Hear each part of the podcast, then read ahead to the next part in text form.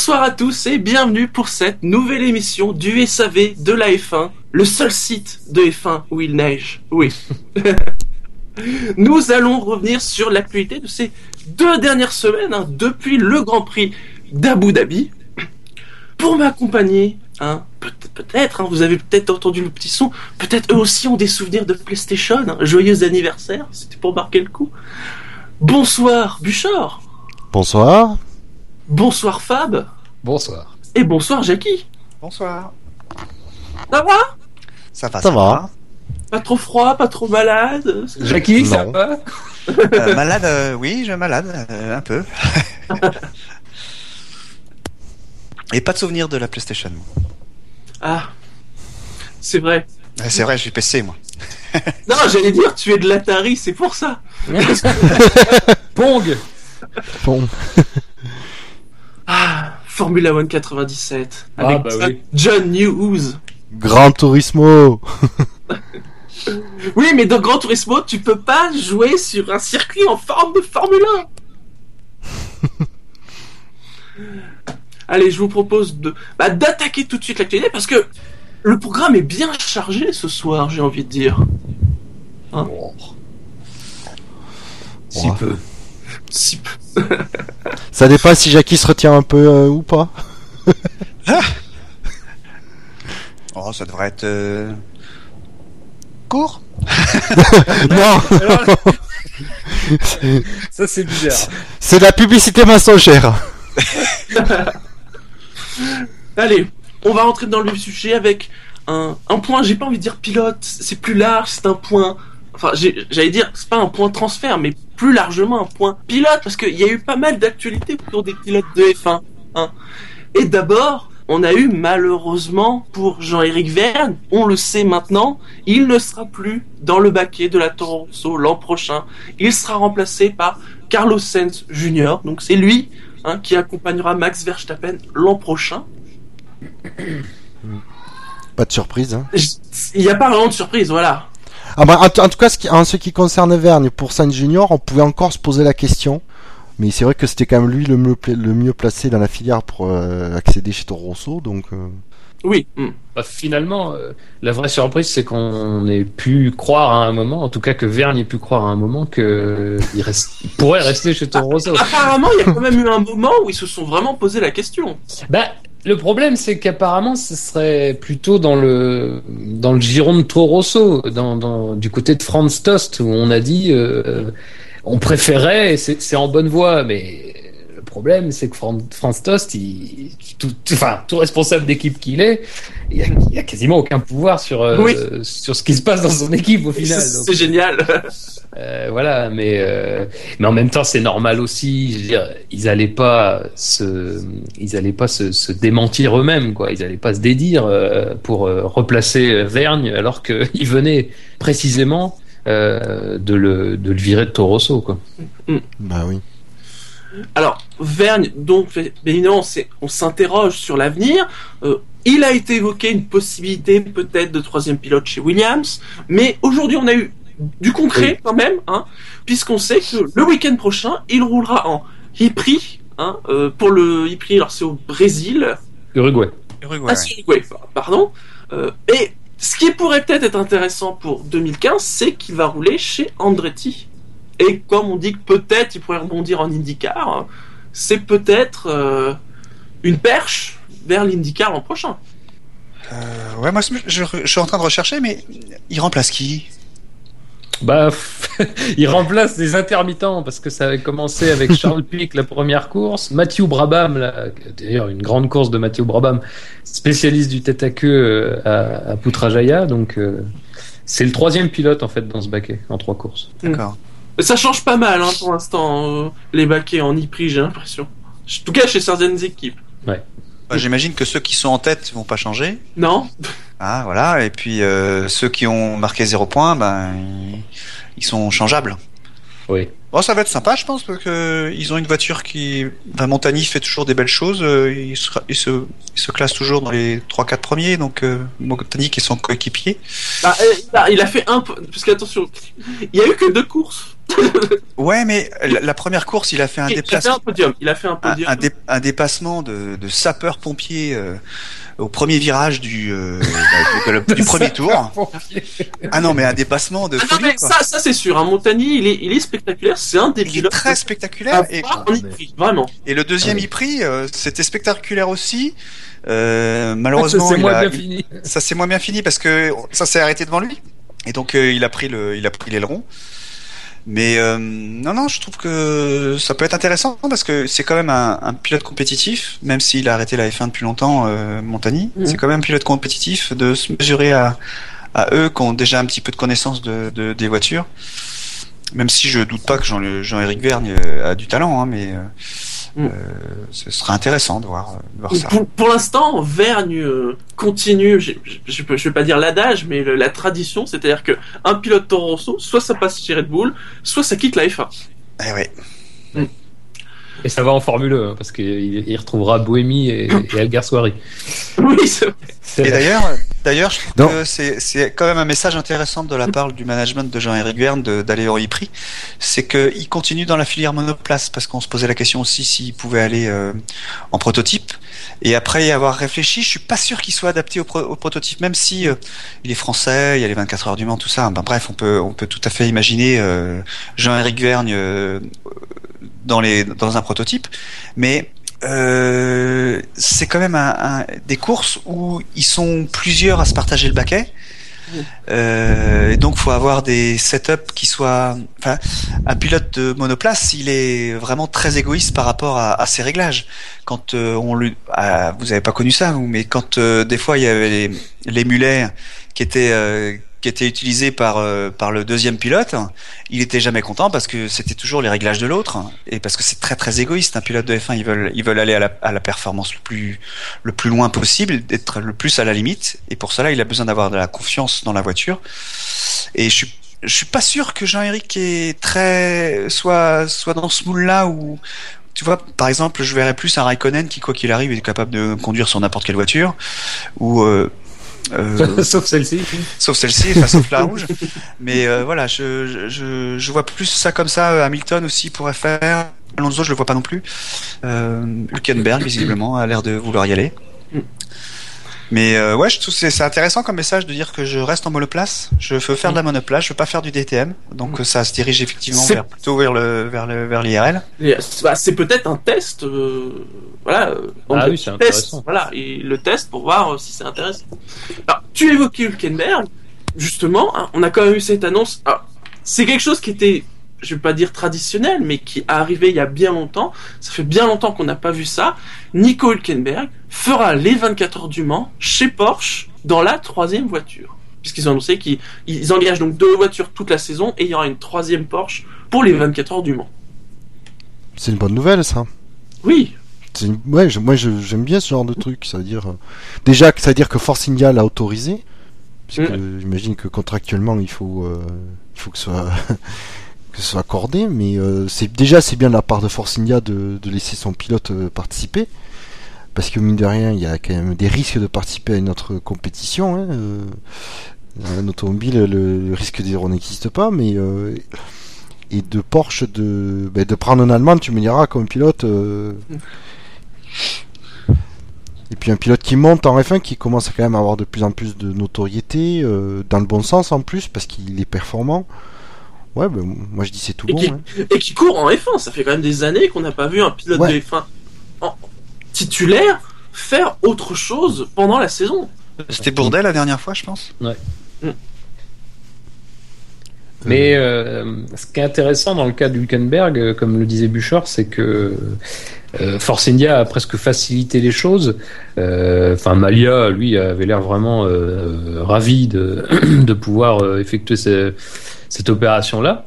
Mais de l'autre côté, euh, les bruits euh, des négociations entre Alonso et, euh, et McLaren euh, oui. font, enfin voilà, posent un problème inverse parce que autant Honda n'a pas d'objection particulière à voir euh, Alonso rouler au Mans, autant McLaren, qui est quand même devenu un, un constructeur de, Mm. de, de voitures de tourisme à part entière, a plus de problèmes à ce que Alonso s'aligne avec potentiellement Audi, Porsche ou Toyota. Oui.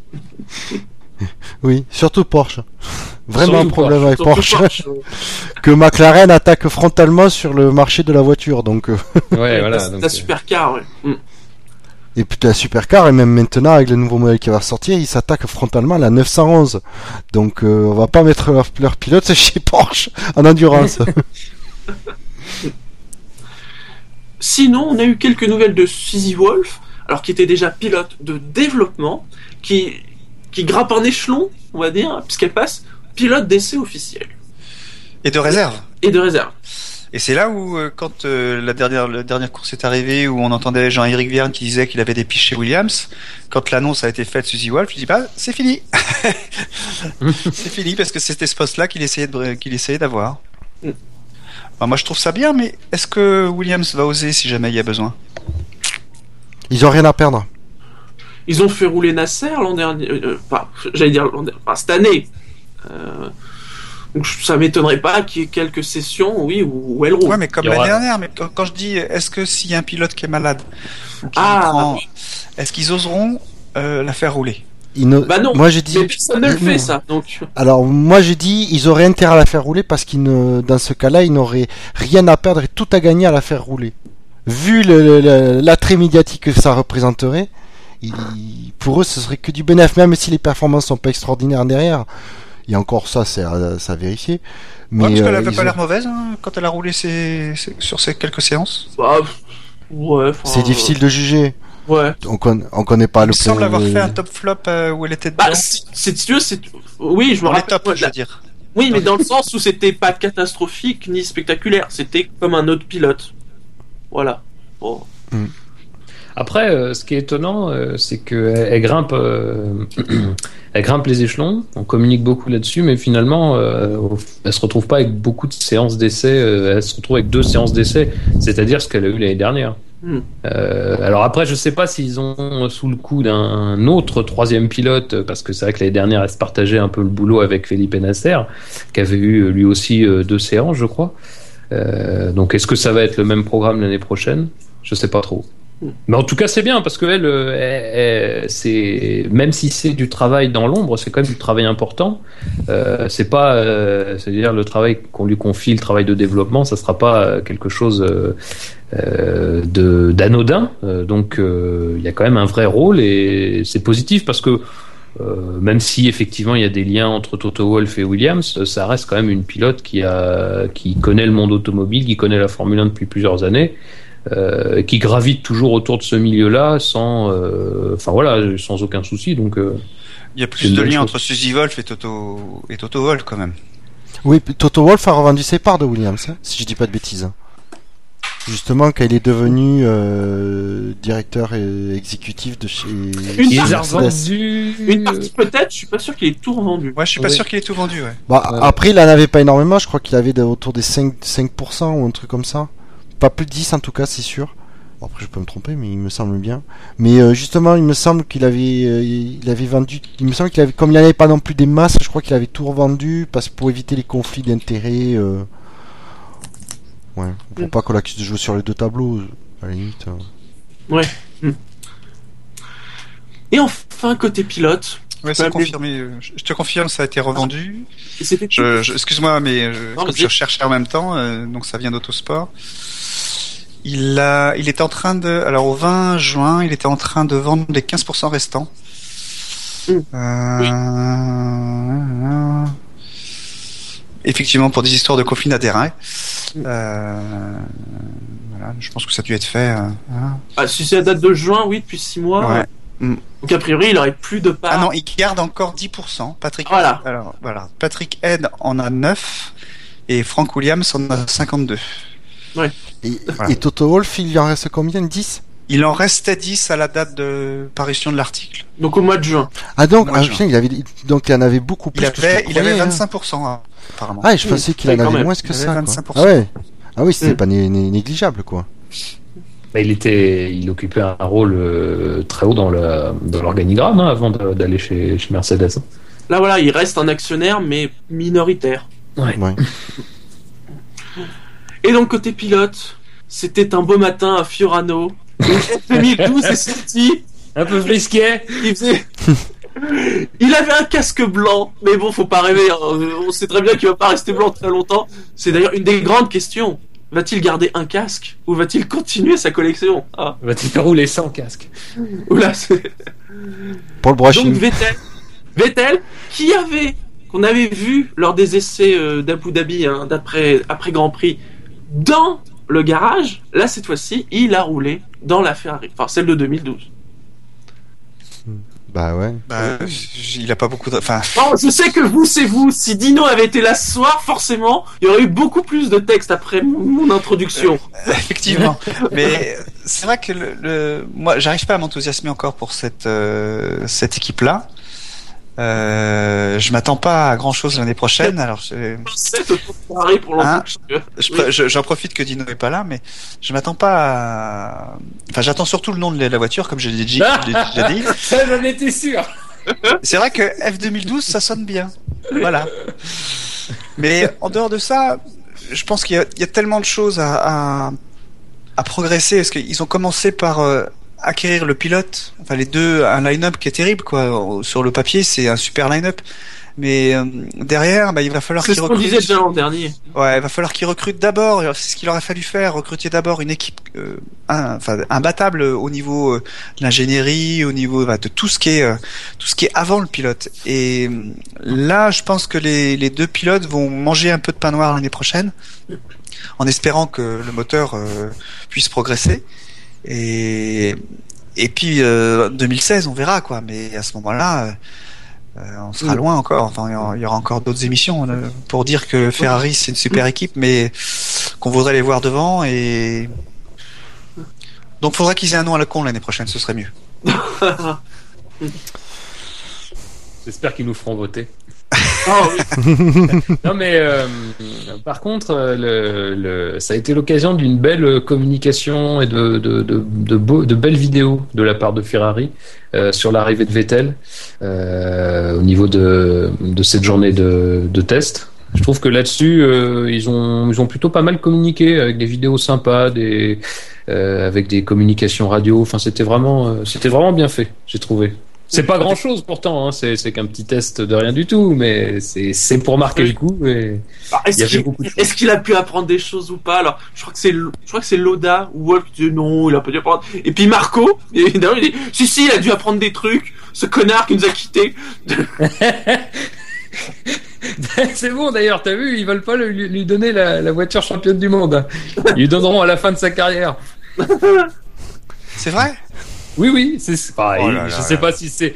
Mais il y avait la, la cérémonie d'adieu de Vettel euh, en début de semaine dernière, et ou en début de, ouais, en début de semaine dernière, et à Hamilton Keynes, et Oui. ils lui ont offert alors un superbe taureau. euh, une, sc- une super sculpture représentant un taureau, une combinaison rouge de, de natation, enfin des trucs comme ça.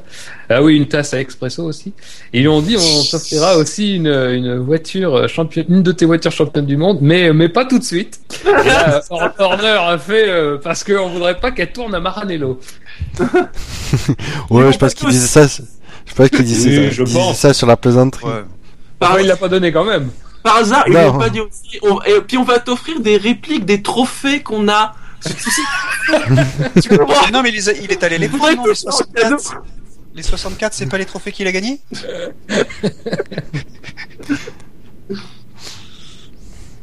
Est-ce qu'on sait si c'était une F2012 qui est rentrée dans cette usine Ça, ça, Non.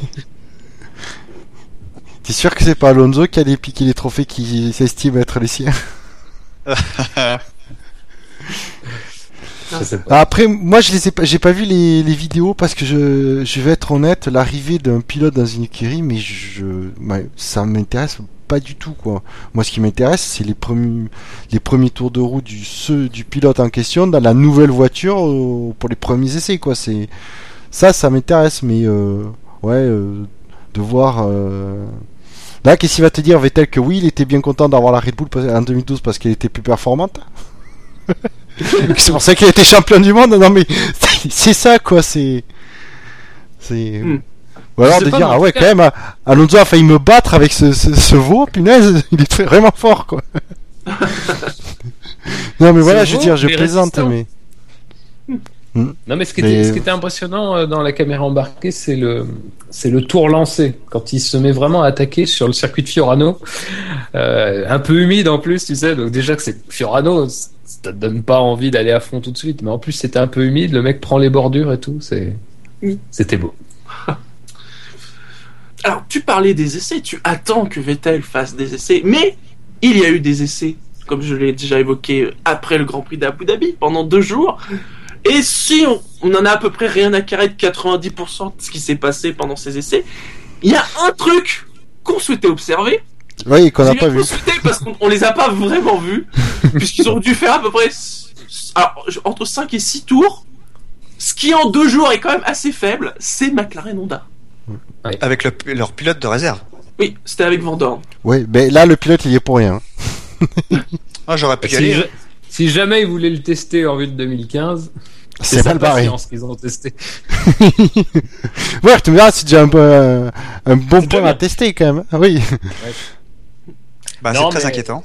Bah, Bah, en- même temps, est-ce que c'est pas normal surtout Il vaut mieux que ça arrive maintenant. Euh, non, Oui. c'est pas normal. Euh, c'est Bah, les problèmes. c'est- euh, c'est pas catérable, hein. On- attends, on Ouais, est att- pas, attends, on, attends. on est dans une situation qui est pas très éloignée de C'est celle. bientôt Red Bull. Hein. Voilà, en début d'année.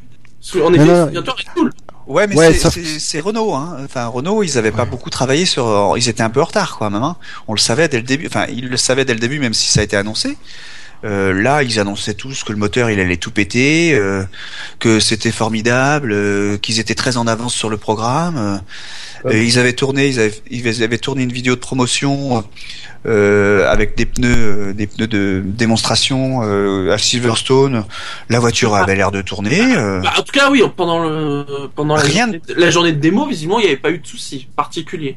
Oui, Là, mais pour bon, moi, c'est une surprise. Hein.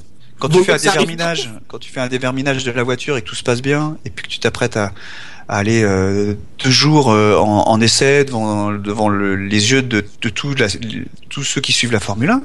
Enfin, je sais pas, je trouve ça curieux. Ah bah, de toute façon, eux-mêmes ont dit hein, que c'était pas bon, quoi. Que il y a une heure, ils espéraient faire beaucoup plus. Bah, ils vont pas arriver euh, pour faire les essais avec cette voiture-là à Abu Dhabi, faire six tours et dire ah, non, non, c'était le plan prévu, euh, nickel. non, non, bah après, oui, ils ont dit, ils ont dit, de toute façon, ils ont dit ce qu'il y avait à dire au niveau communication. Ils ont dit, bien sûr qu'on est déçus, mais d'un autre côté, vaut mieux avoir les problèmes maintenant que lors des, des essais en janvier. En janvier. Voilà, c'est, c'est normal.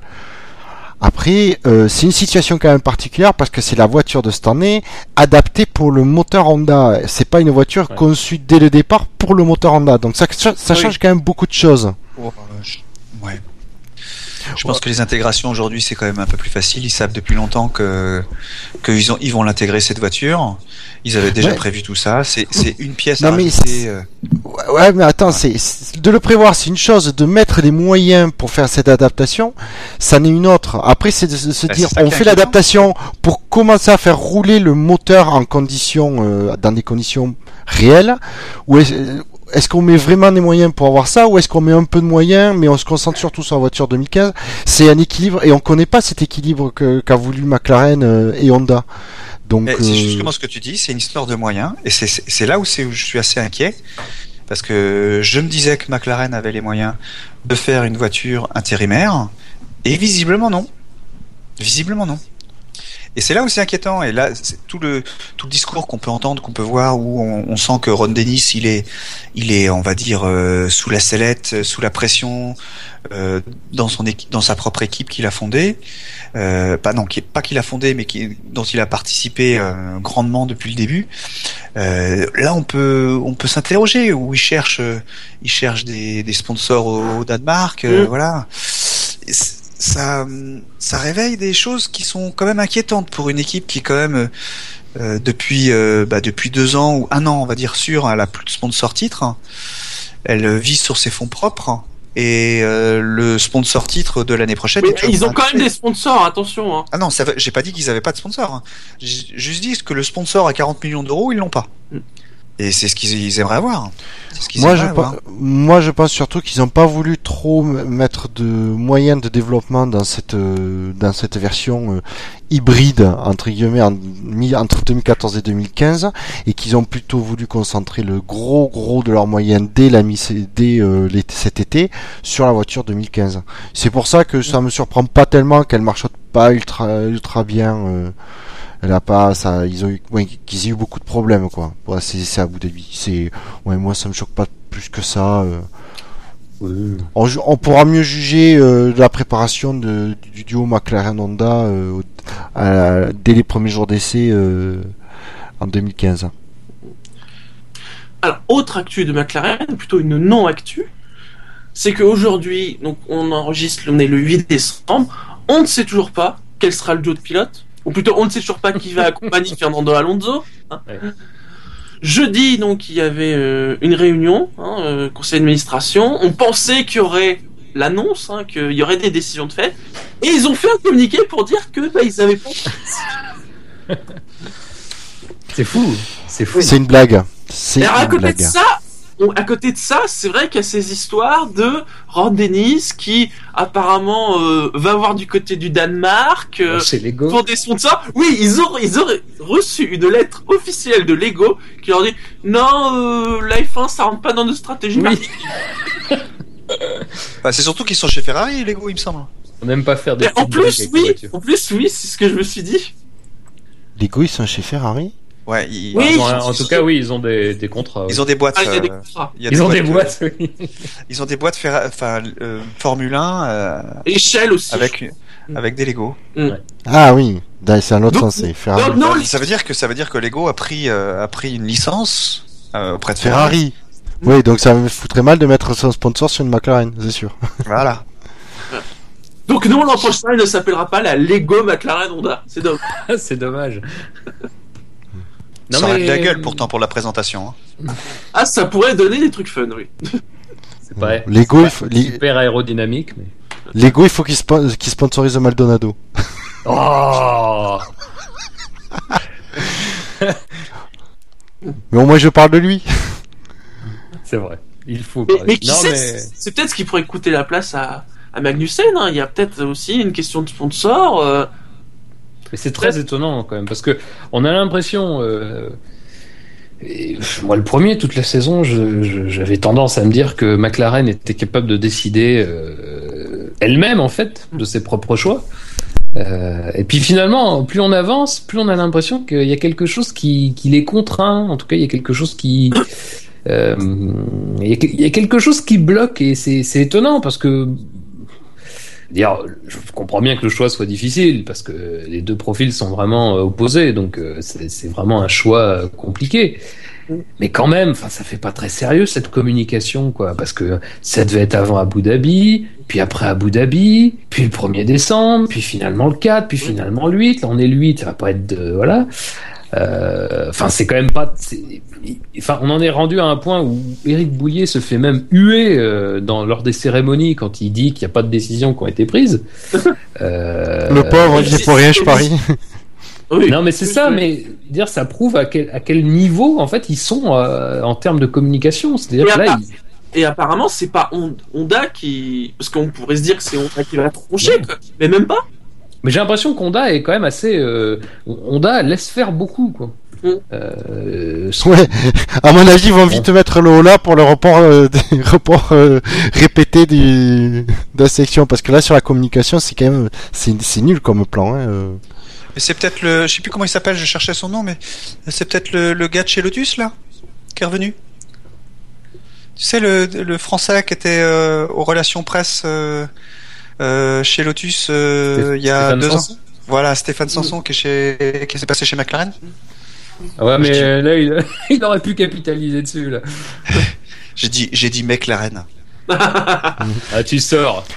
Si. Excuse Bouchard, excuse. Tu vas prendre Si. le froid un peu. Et c'est vrai que, comme dit Nico Fan, on a quand même cette impression qu'il y a, il y a un truc qui, qui tombe. Il y a un truc qui va pas chez McLaren en ce moment, quoi. Alors Ouais. que on pourrait se dire que tout le planning, surtout chez McLaren où tout est très carré. Eh oui, c'est ça. Il y a, il y a un Ouais, truc il y a- qui va pas, quoi. Ouais, a complètement. Et le problème, c'est qu'on. Sans parler de cette foutue histoire de sponsor titre, on sait même pas, c'est. Rien. Il y a. Et on Oui, n'arrive pas à savoir d'où ça peut venir. la- Ah oui, non, non, c'est un truc vraiment ça. interne à McLaren, quoi.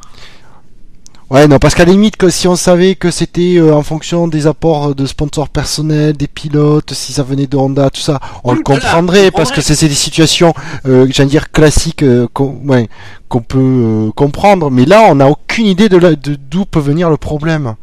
Donc c'est pour ça, c'est ça qui me fait dire que c'est presque ce qui m'inquiète en fait. D'ailleurs, au niveau du sponsor titre, vous vous souvenez, on avait beaucoup parlé de Sony, hein, et euh, Mm. plus le temps passe, et Et ça, sera pas, ça sera pas Sony, hein. Honnêtement, Sony, ils ont pas les moyens. Honnêtement, Ah non, Sony, ça ils ont sera pas les moyens. certainement pas Sony.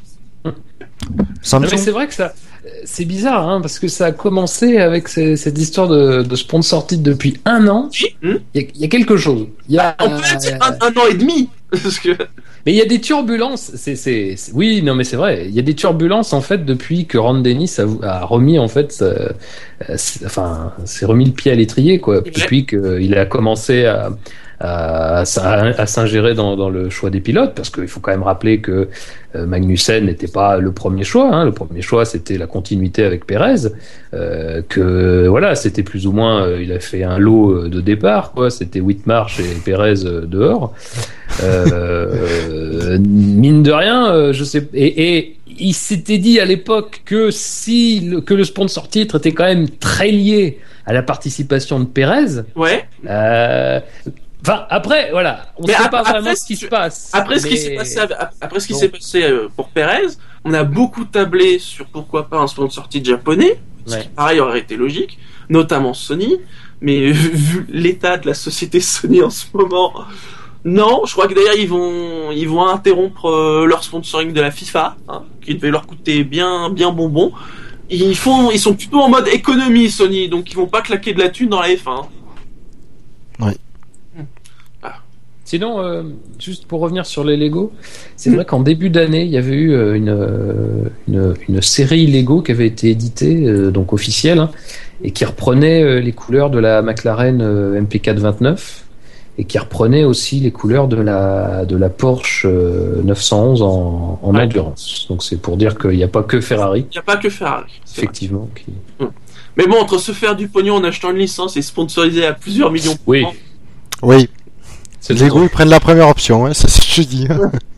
Alors Nico Fan qui dit pourtant les smartphones de Sony sont les meilleurs du marché à mon sens. Et le problème c'est que ça fait partie des nombreux secteurs où, surtout au niveau des pépettes, euh, ça va pas. Eh, de Gros côté, ils ont problème. qu'à so- ils ont, s'ils renouvelaient pas leur téléphone tous les 6 mois aussi, Sony, ça leur coûterait un peu moins cher, quoi. ah mais le problème c'est que c'est euh, les smartphones où au niveau financier ça va pas, le cinéma au niveau ça va pas, la musique ça va pas. Euh, tout ce qui est télé et haute fidélité, ils se font euh, franchement très concurrencés par les Sud-Coréens. En fait, il y a que la division jeux vidéo qui marche bien chez Sony. Par Mais contre, elle marche très bien, la PlayStation 4. Ah, ça, c'est ça, c'est ça. La division jeux vidéo, elle marche très bien. Le problème, c'est qu'il y a que ça qui marche très bien. Ouais. Quittons McLaren, à moins que vous ayez une dernière chose à rajouter? Non. Non Bah, si vous pouviez faire l'annonce avant Noël. Oui, ça serait bien. Oui. Voilà, comme ça tout le monde Le- est tranquille. le on marche 25. au bûche tranquille. Ah si, si, si, j'ai un scoop chez McLaren, je, l'ai- je l'ai dit tout Ah. de suite, le pilote qui sera choisi sera un pilote à retardement. Oh, oh, oh. oh, dis donc. En tout cas, pour Alonso, c'est vrai. Et passons au Conseil mondial du sport automobile, Ah, Hein. Qui n'a pas été avare en, en information. Ah non Ah. Sûr. Je veux dire, j'ai noté plein de trucs, j'ai même pas tout noté. Hein, parce qu'il y a quand même... Oh. Mais si vous voulez tout lire, il y a le très bon article de Fab sur Motor Inside, qui résume tout. Comme tu es gentil. Et donc avec d'abord ce, cette surprise du chef, hein Oui, les vaches vous manquez. Oui, la campagne Les vous manquez. Les crues vous manquez. Les prostituées vous manquez. Les hôtels miteux vous manquez. Eh bien, revenons en Corée en 2015. Alors, j'ai lu quand même que c'était pour euh, avoir 5 moteurs au lieu de 4. Exactement. Mais alors, Mais- voilà. Est-ce que ça veut dire que euh, c'est juste annoncé et ils vont pas rouler? T'as tout compris. Parce que Alors- apparemment, apparemment, les gens de Yongam n'étaient même pas au courant. Mais ils étaient pas au courant en 2010 non plus. C'est fort. À l'époque, on l'avait pas dit, mais bon. Non, mais c'est vrai qu'il y a cette histoire. Alors, euh, ce qu'il faut rappeler, c'est que c'est vrai que la date, elle est au 3 mai. Oui, une semaine avant. C'est-à-dire, voilà, une semaine avant le Grand Prix d'Espagne. Donc bon, on peut quand même se dire que la F1 aime les challenges, hein, toujours euh, repousser les limites. comme ça. Mais là, quand même, c'est un gros challenge. hein. Donc, euh, mais bon, c'est pas impossible. Ouais, C'est juste très con. Euh, après, euh, voilà, il y a deux, il y a deux, il y a deux lectures en fait. Il y a les tenants de l'interprétation qui disent que, parce que le règlement prévoit que on aura, on passera de 4 à 5 moteurs si dans le, enfin si plus de 20 courses sont initialement prévues. Et là, Ah, la question de bien. savoir, c'est que veut dire ce initialement prévu? Alors, la BBC, ils sont tenants de l'interprétation que, à partir du moment où le Conseil mondial, c'est-à-dire quand ça a été annoncé il y a quelques jours, annonce un calendrier à 21 courses, on est dans l'initialement prévu. Et il y a l'interprétation d'Autosport, se basant sur des sources de la FIA, qui dit que on considérera que le Grand Prix de Corée était initialement prévu à partir du moment où la saison aura débuté au moment donc du Grand Prix d'Australie. Parce qu'il est marqué sous réserve. hein. Voilà. Dans les deux cas, ça n'empêche pas qu'on peut très bien de toute façon inscrire et puis euh, annuler euh, de toute façon. Oh là là, quel dommage Oui, voilà. Oh mince. Oh mince Oh, fiche. C'est au, au- à la veille du Grand Prix d'Australie, on opté aux qualifications. Oh, on apprend que le finalement on pourra pas aller en Corée Non, du mais- Sud. Oh, quel dommage Ce qui serait drôle, c'est qu'ils annulent maintenant et que la FIA dise oui, mais non, mais c'est quatre moteurs alors. et là, tu t'es payé 10 jours euh, de petites manigances et en plus tu passes pour un con derrière. Mais de l'autre côté, la FIA elle fait partie du, ouais, elle est fait partie du processus du elle est au Conseil mondial, donc c'est, je pense que ça va être un, euh, un moyen, je pense que ça va être un moyen de revenir à 5 moteurs, sans dire qu'ils se sont plantés en, en- en faisant que 4 moteurs pour 20 courses. Je pense que c'est un peu le moyen qui est, euh, tu comprends, histoire de dire non, c'est plus, histoire de pas dire qu'ils se sont plantés, quoi. Hmm. Ouais. Ce qui pourtant ils ont fait avec euh, d'autres décisions d'ailleurs du Conseil mondial, ce qui est étonnant. Hmm. Alors ensuite, nous avons l'arrêt du doublement des points. Donc Yes. règle n'aura duré qu'une année. Quel dommage Plus c'était bien. À, la quel fin, point ça elle a été utile, fait- quoi Ça a fait des trucs à la fin, ça a servi. Ouais. Ah, Rien, non Bah, je crois qu'en fait, la seule utilité que ça a eu, c'est d'augmenter les- la probabilité de chance de Rosberg Oui, de pouvoir ça. gagner le titre. C'est tout. C'est tout, ouais. Ensuite, euh, autre décision qui avait été prévue pour 2015, mais qui finalement n'aura pas lieu, il n'y aura donc pas de départ arrêté après la safety car. On a aussi Dommage. appris que désormais la safety car n'attendra plus que les pilotes dédoublés aient repris leur tour pour rentrer au stand. C'est-à-dire qu'auparavant, vous vous souvenez, il y a la safety car qui sort, les pilotes qui sont à plus Ouais. d'un tour doublent la safety car, rattrapent l'intégralité de leur tour, et quand tout le monde est en file, la safety car rentre. Là, pour gagner du temps, en fait, ils attendront pas qu'ils soient en bout de fil. Je suppose qu'ils vont laisser peut-être un, un ou deux secteurs. Non, je crois que j'ai lu que les pilotes qui sont à un tour devront passer par la voie des stands et ça et, et s'arrêter. Euh, Non, non, non, non, c'est pour le, le drapeau rouge. Oui, c'est en, en- oui, c'est en cas de drapeau rouge, ils devront s'arrêter dans la voie des stands. Non, non, c'est- j'ai cru lire ça, dire que Non, non, Non, mais. tu- t'es arrivé. bon, bah, Ça- j'ai ils, rêvé ils se dédoubleront, ils se dédoubleront, mais ils attendront pas qu'ils rejoignent le peloton. Donc en- normalement, c'est censé accélérer euh, la, la fin de procédure de safety car. Mais d'ailleurs, c'est, je sais pas si vous vous rappelez, mais c'est ce qui s'était passé à Singapour, parce que la course avait été relancée alors que tous les retardataires avaient pas rejoint le peloton. Euh, le coup de faire arrêter les voitures dans la pit lane pendant les drapeaux rouges, c'est ce qui s'était passé à Suzuka. Oui. Le coup d'infliger une suspension, d'infliger une pénalité en course, ça fait partie des autres euh, On annonces va y revenir après. Ouais. Mhm. a été aussi testé lors du dernier Grand Prix à Abu Dhabi. C'est-à-dire que la FIA, quand même, sans, sans rien dire, ils testent des innovations qu'ils vont introduire l'année prochaine. Vous remarquez, quand même, c'est, c'est fantastique. Donc ça, c'était au niveau de la safety car. On a aussi appris la confirmation, c'était attendu, de la safety car virtuelle. Qu'ils ont testé aussi. Ils ont testé. On ne sait pas s'il y aura de nouveaux tests euh, lors des essais d'avant-saison. Hein Apparemment, oui. Alors ensuite, au niveau des pénalités, En course, il y a une nouvelle pénalité de 10 secondes qui est en fait la même que celle de la pénalité des 5 secondes qui a été initiée cette année. C'est juste qu'elle est deux fois plus longue. Donc c'est le même principe. Hein. C'est si vous avez un arrêt au stand, bah vous, vous arr- vous vous arrêtez pendant 10 secondes avant que les pilotes, euh, avant que les les ingénieurs travaillent sur la voiture. Et sinon, bah s'il y a plus de d'arrêt au stand, c'est 10 secondes de pénalité en fin de course. Pénalité de 5 secondes qui, qui a bien marché, je trouve. Qui a plutôt bien marché. Je pense aussi que c'est pour ça. Oui. Ouais. Ça, c'est une euh, bonne, ch- c'est une bonne chose, c'est qu'ils, ils voilà, ils introduisent plus de gradualité dans le, Ouais. dans les pénalités parce que le, le, ne serait-ce que le drive-through, c'était, euh, c'était hard, quoi, euh, pour un petit Ouais. truc. euh. Là, ça permet, voilà, tu sais, 5 secondes, 10 secondes, je trouve ça très bien, moi. À noter que cette nouvelle pénalité de 10 secondes, ce sera la pénalité pour les unsafe release. Ouais. Mais qu'en plus, il a été précisé, ça c'est un truc euh, intéressant, une pénalité supplémentaire pourra être donnée aux pilotes qui, je cite ton article Fab, continue de piloter la voiture en sachant qu'il a été relâché de manière non sécurisée dans la voie des stands.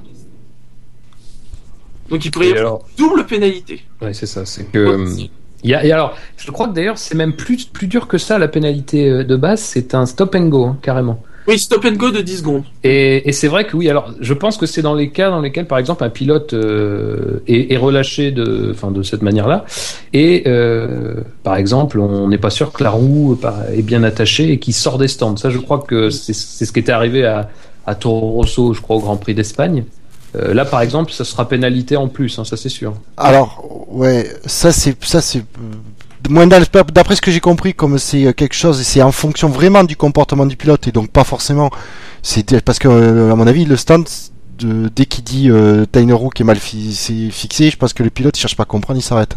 Je pense que c'est plus lié au fait quand il y a une safe release qui se retrouve à côté d'une autre voiture Oui, Oui. il y a ça aussi. dans la. Je pense que c'est plus, peu, ouais. voilà, c'est ça. Je pense que c'est plus dans euh, pour ce cas-là que c'est précisé. En Ouais. gros, on va demander aux pilotes s'il y a une safe release et qu'ils sont l'un à côté de l'autre, bah, de ralentir, tout simplement. Enfin, ça, contre, c'est ça c'est bien comme. euh, c'est c'est bien comme, euh, comme, comme sanction, mais il faudra que juste que les commissaires s'y intéressent. Parce Oui, que le gros que- problème de la fin de saison, euh, c'est qu'il y avait ce genre de choses et les commissaires n'enquêtaient C'est même pas. C'est précisé, hein, c'est à discrétion des commissaires, hein, donc il y aura peut-être des choses pas très cohérentes euh, à ce sujet-là. Ouais. Aussi au niveau des pénalités pour euh, l'unité de puissance. hein.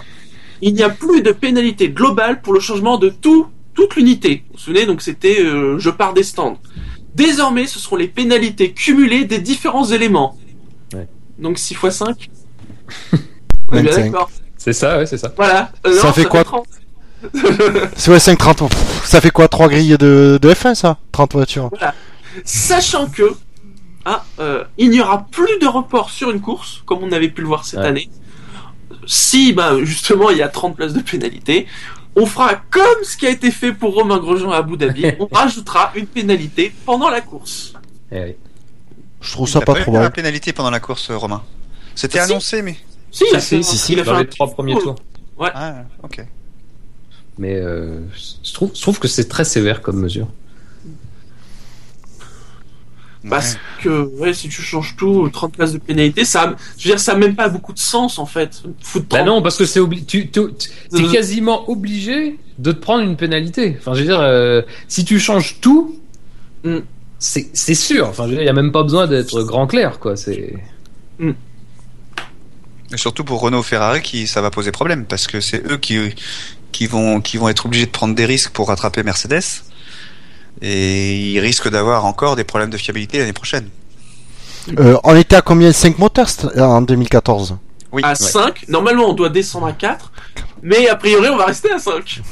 Ouais, parce que on parle, on- tu parles de Renault et de Ferrari. Je suis désolé, Mercedes, le- le- la fiabilité, euh, ils étaient pas à l'abri. et hein. Honda. Honda, ils vont arriver avec. Non mais attends, Boucher, euh, ils ont ils ont eu des pannes. Mais euh, qui, a qui a fini avec 5 moteurs? C'est Mercedes, hein Ouais. Ni Renault ni vrai. Ferrari, hein. Donc d'accord, ils ont eu ils ont eu quelques pannes, mais les autres on en a eu combien? Je dirais Ah, même qu'on les a d'autant plus vus qu'en règle générale, quand, quand ils en avaient une, c'était vraiment une grosse panne et euh, ça presque, j'ai envie de dire, ça sortait de l'ordinaire. Ah oui, ça c'est sûr. on, Mm. on le voyait parce qu'ils étaient en tête. Oui, c'est vrai. ça. Alors que l'état des blocs Renault chez Lotus en fin de saison, euh, entre ceux qui ceux qui ont cassé, ceux qui... Mais entre celui de Grosjean euh, au Brésil et celui de Maldonado à Abu Dhabi, disons qu'il y avait de quoi faire un barbecue, quoi. Ah. Plus tous ceux qui sont désormais détruits à cause des coups de marteau. Parce que bon, maintenant, c'est bon, ils peuvent se lâcher hein, sur les blocs moteurs. Et, oh, On a ils ont tout passé, je pense. hein. de- On n'a pas eu de vidéo comme l'année dernière où on... on avait vu tourner les derniers moteurs V8. Ah bah Euh, non, t'es fou. Il y a peut-être on des pièces à récupérer. On aurait peut-être pu le voir pour le Mercedes. Mais, mais apparemment, c'est- une tradition qui est faite, qui était, qui est faite tous- tous les ans. hein. Donc il y a sûrement eu quelque chose. Et là, comme c'était euh, un moteur, euh, on va dire euh, différent. Ils ont fait des donuts. Ils se sont bien amusés. Enfin, dernière grosse réforme euh, amenée par le Conseil mondial, une réforme de la super licence qui ne sera pas pour 2015, mais pour 2016. Euh, Trois critères. Hein, critères de sécurité. Le candidat à la licence devra avoir son permis, ce qui est nouveau. Oui. Ce qui est nouveau. Devra avoir au moins 18 ans. La barbe. Merci Max Verstappen. Et devra passer un examen pour vérifier sa connaissance des règlements sportifs de la F1. Critère d'expérience. Il devra avoir parcouru 300 km dans une Formule 1 lors d'essais avec une voiture, alors entre guillemets actuelle. Je suppose que ça va se rapporter, vous savez, aux fameuses trois catégories de voitures. Oui, hein, C'est ça. voilà. Ou d'essai avec une voiture des saisons précédentes. Il devra aussi avoir couru pendant deux ans au minimum dans les catégories inférieures. Et enfin, le candidat devra passer par un système de points basé sur ses résultats dans les catégories précédentes. Donc on veut Verstappen en fait. Oui, c'est anti parce qu'il y a deux mesures au moins qui, peut, qui correspondent à, à des, des étapes qu'il n'a pas franchies parce qu'il n'avait pas 18 ans et je pense pas qu'il ait fait deux ans. euh, Bah, c'est pareil, il y en a combien qui connaissent les parmi les, les- ceux qu'on a sur Pierre licence aujourd'hui, il y en a combien qui connaissent le règlement euh, de la FIA par cœur? Ouais. Hein? Mais de notre, de notre côté, ce que je trouve débile, c'est le règlement de la F1. Ça, il n'y a pas grand chose qui, dit- qui diffère des euh, catégories Ils inférieures. sont hein. Oui. Les règlements sportifs, ils sont quand même censés les connaître, de toute façon. Mais il doit y avoir Ah, le, je- le, le- le code sportif international puisque ça, c'est, je pense que c'est le, le- les règlements de base. Après, la Mhm. F1, c'est plus particulier, effectivement. Je, je pense que la première règle qu'ils vont leur faire apprendre, c'est on ne critique pas le sport.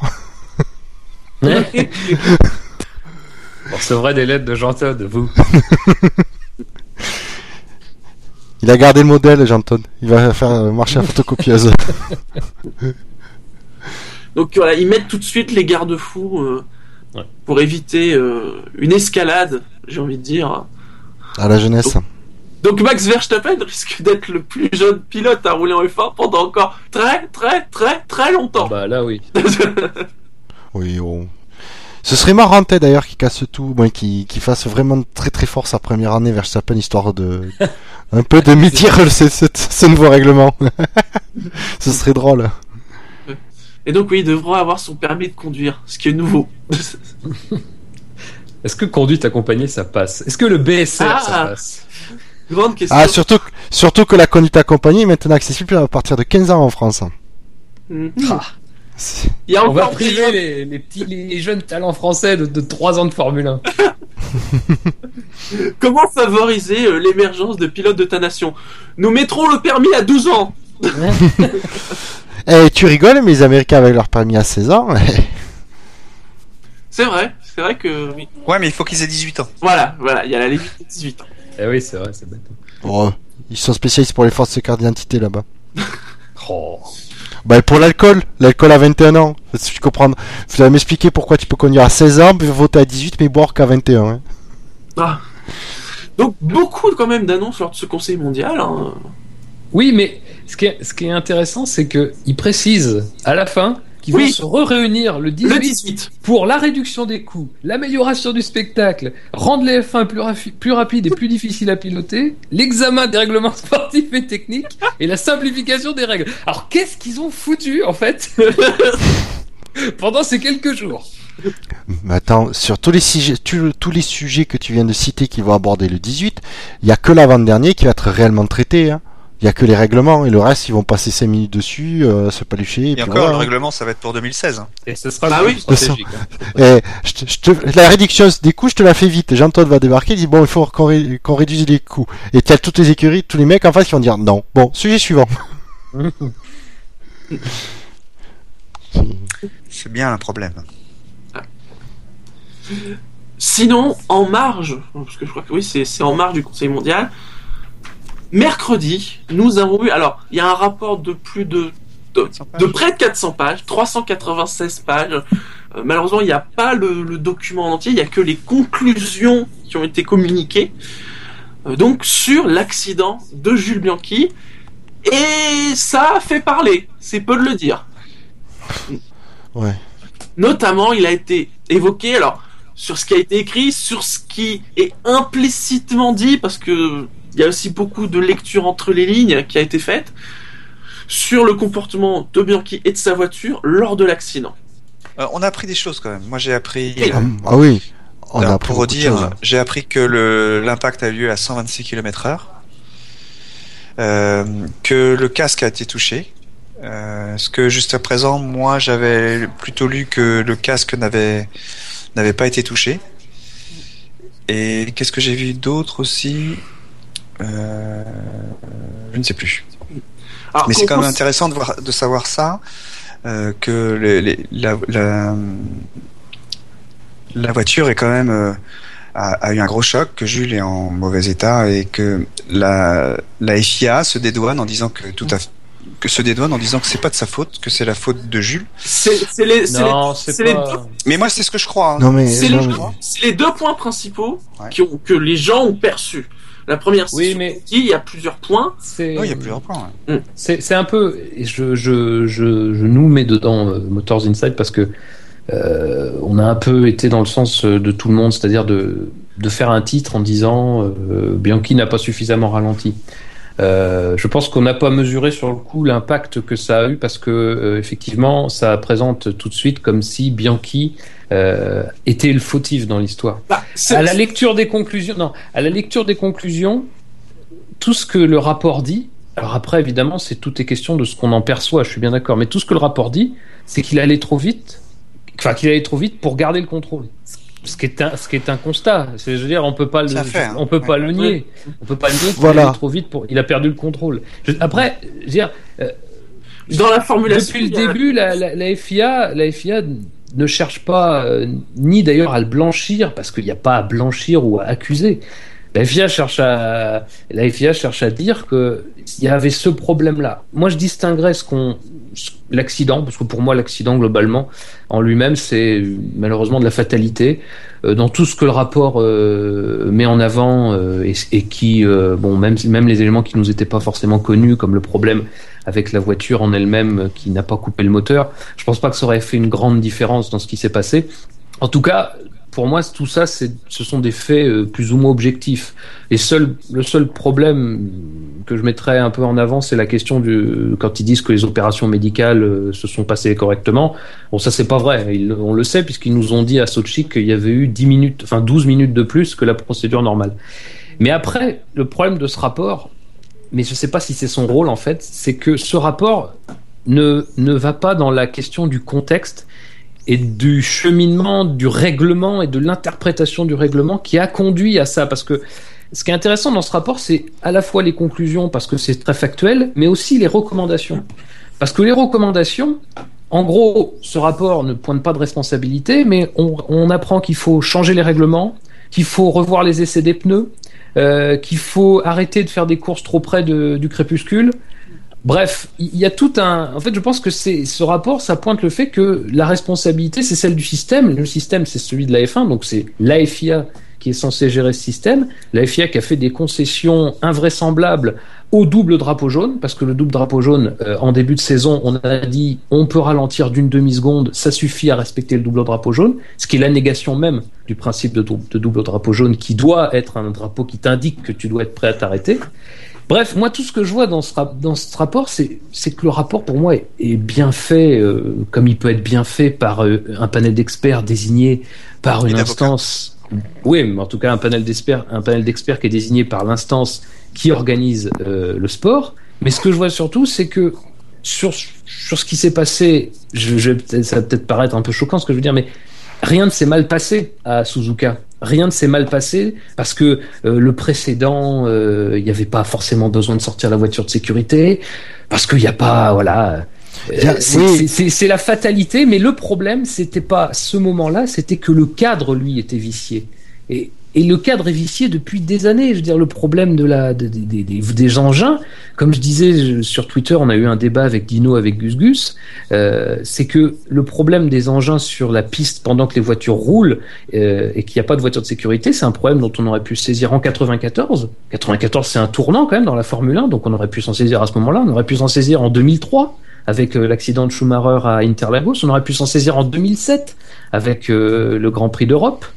Euh, bref, je veux dire, c'est le système tout entier qui a failli, avec évidemment une plus grande responsabilité de la FIA. Je suis bien d'accord, mais c'est pas le but de ce rapport, je pense, de mettre en cause la FIA ou d'accuser. Il y a, y a personne à accuser. Il y a personne à accuser sur ce fait-là, sur ce moment-là. Mais en revanche, et c'est ce qu'on voit avec tout ce qui se passe avec la, vi- la virtual safety car, parce que la virtual safety car, euh, dire effectivement la FIA n'a jamais admis une responsabilité quelconque, mais corriger le règlement comme elle le fait, c'est admettre qu'il y avait un problème, c'est admettre qu'il y avait une zone qui n'existait plus, la zone entre le drapeau jaune et la voiture de sécurité. Donc C'est voilà, aussi- c'est C'est aussi voir comment, euh, comment on, la FIA peut ne plus avoir ce, ce cas-là. C'est Ouais. moi c'est comme ça que je le vois. Le, tous les pilotes ont été euh, ont, ont, ont- ont poussé à la limite en roulant de plus en plus vite sous safety car. Enfin non justement quand il y avait une procédure de drapeau jaune sans safety car, ils ont ils ont ils ont roulé à la limite. Et puis bah il arrive un moment où euh, la fatalité fait qu'il y a un accident qui est grave. Et la FIA, son rôle aussi, c'est de dire voilà, on- il faut que, il faut trouver des solutions qui permettent de ne plus avoir cet accident. Donc il y a la virtual safety car qui est une solution qui, à mon sens, n'est pas n'est pas satisfaisante, mais mais euh, c'est quand même euh, c'est quand même un cas euh, où la, FIA montre que elle essaye de, corriger ses, ses procédures quoi. Oui. Chat Moi, alors moi, ce que je, je, je, retiens la même chose que que Fab, c'est que les très, j'ai trouvé les, les les conclusions très neutres. Euh, et que effectivement, et je pense que c'est ce qui gêne les, la plupart des gens dans le dans ces conclusions, c'est qu'il n'y a pas un, un fautif qui est pointé du doigt, qui peut être accusé, blâmé et euh, jeté et lapidé en place publique. Et je, et je suis d'accord avec Fab, c'est rien ne s'est mal passé, c'est une accumulation de petites choses qui, ont conduit à un gros événement. Et, euh, et, donc forcément pour le corriger, il faut corriger les choses petit à petit, et c'est ce qui est fait dans les recommandations en disant mais voilà les drapeaux dra- double drapeau jaune il faut vraiment cla- clarifier le truc et le remettre d'aplomb. Avec une commission de, directeurs de course et de commissaires. Pas d'équipe pas de, de pilotes euh, vraiment les mecs qui, sont chargés de faire appliquer la sécurité voilà c'est ce genre de choses par contre, je vais mettre un énorme coup de gueule, mais un énorme, mais c'est plus qu'un carton rouge, c'est un carton noir. Tous les médias, médias généralistes que j'ai pu lire ont résumé les conclusions de ce rapport à, à Bianchi n'a pas suffisamment ralenti. Ils l'ont résumé à ça, pour dire c'est sa faute. En gros, c'est, voilà ce que c'est la réalité, mais il n'y a pas que bien qui. non, non, non, non, non, non, non. Tous les autres attends, attends, attends, non, non, non, non, stop, stop, stop. Ce que je veux dire, c'est que les généralistes ont dit, c'est sa faute à Jules, c'est, si c'est craché, il allait, il allait trop vite, point barre, sans sortir, sans, euh, mentionner les autres, euh, les autres conclusions du rapport. Du coup, pour dire, euh, voilà, pour dire, ils n'ont retenu qu'une chose de ces conclusions. C'est ça que je leur reproche. C'est de dire, ils auraient, pu- ils auraient pu dire, entre autres, le pilote n'a- pas, n'a pas suffisamment ralenti. Oui, mais ça, on le sait qu'il n'a pas suffisamment ralenti. On le sait. C'est, c'est pour tout un tas de raisons, il n'a pas suffisamment ralenti. Euh, mais il n'y y a a pas que ça. Mais il n'y a pas que ça. il y a une question de formulation aussi. Quand tu vois l'enchaînement des articles, il y a, Oui. aussi ça qui voit que c'était fait. Quand tu as euh, donc le point 3 qui te dit donc Bianchi n'a pas suffisamment ralenti pour éviter la perte de contrôle, ok, et que juste après, point 4, si les pilotes respectent les exigences des doubles drapeaux jaunes, comme Oui, défini mais- dans l'annexe machin, alors aucun concurrent ni aucun officiel ne devrait être mis en danger physique ou immédiat. Mais c'est intéressant que tu soulignes ce point parce que Là, là, c'est vrai que tu te dis que ils veulent sous-entendre quelque chose. Oui, mais là, non, non, mais là, le problème, c'est que je pense qu'ils veulent pas sous-entendre quelque chose. Mais le problème, le gros problème, c'est que là, c'est que là, on a une incompatibilité manifeste entre la conclusion, entre cette conclusion-là, qui se base sur le code sportif international, et les recommandations de Charlie Whiting, délégué de la FIA, enfin délégué de la FIA, sur l'application du règlement. Parce que en début de saison, je rappelle, on a chiffré le ralentissement. C'est-à-dire qu'on a dit maintenant, vous ne serez plus sanctionné, vous ne serez plus inquiété à partir du moment où vous ralentirez d'une demi-seconde sous double drapeau jaune. Et ça, ça en revanche, ça en revanche, ça n'a pas été pointé du doigt par le rapport. Ça aurait pu l'être. Mais c'est, c'est le truc fondamental, c'est le problème majeur, c'est-à-dire que ce qui s'est passé, je répète encore une fois, ce qui s'est passé à Suzuka, comme le disait Buchor, presque tout s'est passé normalement, presque rien ne s'est mm. passé de manière illégale, anormale, tout ce qu'on veut. Mais le problème, c'est que le cadre, et d'ailleurs, ce qui est un peu étonnant dans ce rapport, c'est qu'on ne fait pas le lien avec ça. C'est un peu ce que je reprocherais à ce rapport, c'est de ne pas aller un peu plus loin. Je ne demande pas à ce qu'ils mettent en cause Charlie Whiting, qu'ils mettent en cause la FIA. Ils pourraient le faire. Moi, je pense qu'ils devraient le faire. Mais en tout cas, il aurait dû avoir un lien parce que c'est pas que les pilotes euh, ne ralentissent plus suffisamment. Non, c'est que les pilotes ont reçu l'autorisation express de ne plus ralentir jusqu'à un enfin de ralentir jusqu'à un certain point pour éviter les sanctions. Et là, c'est là le problème, c'est qu'on a vidé de toute sa substance l'article sur lequel se basent les conclusions de ce rapport. C'est plus du tout ça. D'ailleurs, c'est un peu ce qui est un peu étonnant, parce que moi, je, rejoins un peu ce que disait Dino, euh, même si moi, je trouve que le système de la virtual safety car est pas mauvais. Mais je rejoins ce qu'il disait un peu en disant que ça aurait très bien pu être, on aurait très bien pu dire, bah maintenant, dès qu'il y a double drapeau jaune, on, fait la, on, met en place la voiture de sécurité, ou tout simplement, on revient à la première, euh, à la première euh, signification du double, du double drapeau jaune, c'est-à-dire un ralentissement majeur. C'est ça le problème. Et là aujourd'hui la FIA agit, c'est un petit peu en en rajoutant une couche parce que en plus, ce qui est intéressant, c'est qu'on nous dit que la voiture de sécurité virtuelle, et c'est un peu ce qu'on avait pressenti, elle sera euh, initiée pour neutraliser une course sur ordre de la direction de course et sera utilisée quand les doubles drapeaux jaunes sont nécessaires sur une section du circuit et que des concurrents ou des officiels sont en danger, mais que les circonstances ne sont pas telles qu'il faille utiliser la voiture de sécurité. Donc euh, c'est très étonnant. Ce rapport ne fait pas les liens alors qu'il a les outils pour le faire. Ou alors on ne lui a pas fourni les outils pour faire les liens. Et c'est de toute façon, dans tous les cas, la faute de la FIA et de Charlie Whiting. Oui. Sinon, on a vu qu'il y avait le, le système de freinage qui, avait, qui, a été évoqué. Et alors, étonnamment, c'est qu'ils évoquent le fait que le système de freinage, euh, bah, visiblement, sur la Marussia, il était un peu particulier. Oui. Ou en tout cas, euh, qu'il était incompatible donc avec les réglages dits du fail-safe, donc en effet de système pour couper le moteur. Ben en fait, c'est surtout que le, le face-safe n'a n'a pas marché. N'a pas marché. C'est-à-dire que le face-safe, c'est euh, pour expliquer, c'est ce qui, euh, dans le cas où le pilote appuie sur l'accélérateur et le frein en même temps, puisque de toute façon il n'a plus que deux pédales, une une manipulée par chaque pied. Euh, donc en cas d'accident, généralement ce que tu fais, c'est tu bloques tes jambes pour euh, pour te caler. Et donc le pilote, quand il appuie sur les deux, normalement il y a le, la gestion électronique du moteur doit couper l'accélérateur pour pas euh, que le moteur continue à tourner euh, à pleine puissance. Et apparemment ça n'a pas marché. Effectivement, parce que c'est au niveau de la conception du, du, freinage. Alors avec ce nouveau freinage par euh, géré par électronique sur le travail qu'on a année, voilà commande électrique, le drive by wire. ça a pas, il y a eu un il y a un gros problème de ce côté-là. Alors ça, ça aurait pas, je pense, je pense pas que ça aurait changé grand-chose, mais ça pointe le fait que, la, en attendant, ça fait, moi, ce qui m'inquiète, c'est que ça pointe une défaillance au niveau sécurité sur la, la voiture qui n'a jamais été euh, détectée par la FIA. Ouais. Mais ce qui et en plus, le rapport là, pour le coup, est pas très clair. C'est, je pense, un des deux points sur lesquels il est pas clair, c'est que finalement, euh, ça veut dire quoi incompatible? Ça veut dire euh, que dans ce cas figure particulier, ça n'a pas fonctionné? Concrètement, ça veut dire que c'est pas légal? Parce que incompatible, ça veut pas dire grand chose en termes juridiques. Ça veut mm. dire quoi? Parce que, parce que si c'est incompatible, a priori, on peut se dire que c'est illégal. Donc, ça aurait dû, à un moment ou un autre, faire l'objet d'un contrôle et d'un contrôle qui aurait euh, mis en avant cette illégalité. Surtout que là, on parle de dispositif de sécurité. Bah oui.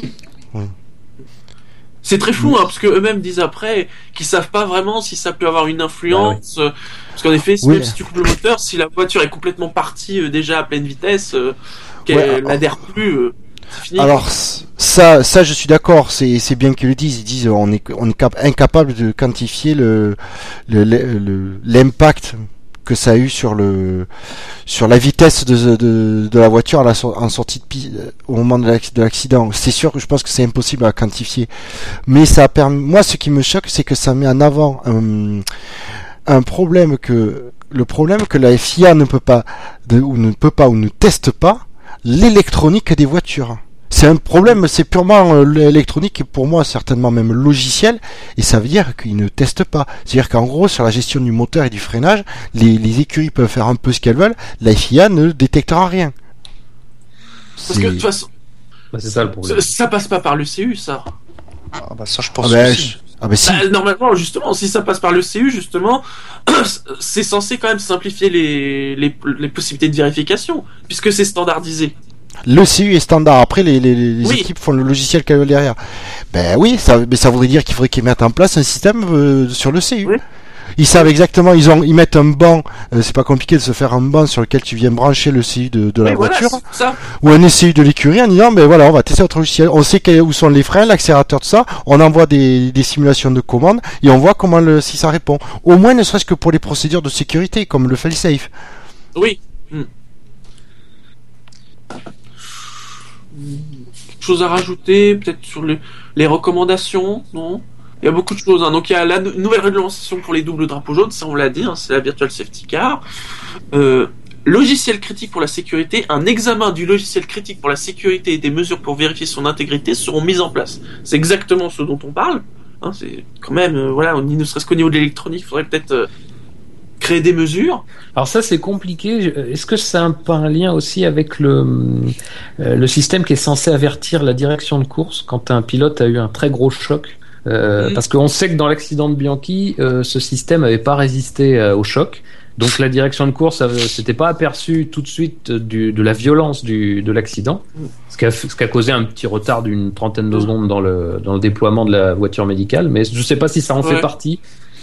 Ça n'a pas dû être aidé en plus par le temps, parce que les, tr- les transmissions radio, ça a dû être compliqué quand même à Suzuka hein, cette année. hein. Oui. Mm. Ils, évoquent euh, les drainages du circuit, le, Oui. hein, de façon générale. hein. Des lignes directrices concernant le drainage du circuit seront étudiées pour inclure le drainage des voies d'accès hors du circuit. Donc drainer non seulement sur la piste, mais autour. Mais c'est surtout à droite de la piste qu'il aurait fallu mettre des graviers. Là, euh, qu'il y ait de l'herbe, Oui, quand c'est mouillé, euh, c'est c'est comme si tu l'arrêtais pas. hein. Mm. Il faudrait des graviers. Donc en effet, une règle de 4 heures euh, par rapport au temps. Bah, enfin, j'ai envie de dire. Voilà, et c'est Oui, enfin. C'est un débat qui a eu tout le week-end de Suzuka en plus. Hein, Souvenez-vous. Hein. il aurait peut-être été plus simple de faire la course au samedi, hein, tout simplement. Euh, Voire même, il il était possible de la faire. euh, Ah oui, c'était dimanche matin, Dimanche matin. ouais, ce qui aurait fait 3 heures du match chez nous, mais bon, hein, après tout, Voilà. vu ce qui s'est passé, hein, on peut, peut se lever tôt pour une course de F1. Alors juste pour expliquer la règle des 4 heures, c'est que comme le, le- il est dit qu'une course euh, dans nos drapeaux jaunes inclus ne peut pas durer plus de 4 heures, il faut pas que le- la recommandation c'est de dire le départ de la course ne peut pas être moins de 4 heures avant le, le- la tombée de la nuit ou le coucher du, Voilà. soleil, le coucher du soleil. Donc du coup pour que c'est- en cas de drapeau rouge de temps maximum, on, est- on reste toujours dans un, On- on on, est est, la toujours la luminosité. pour, Voilà. Voilà.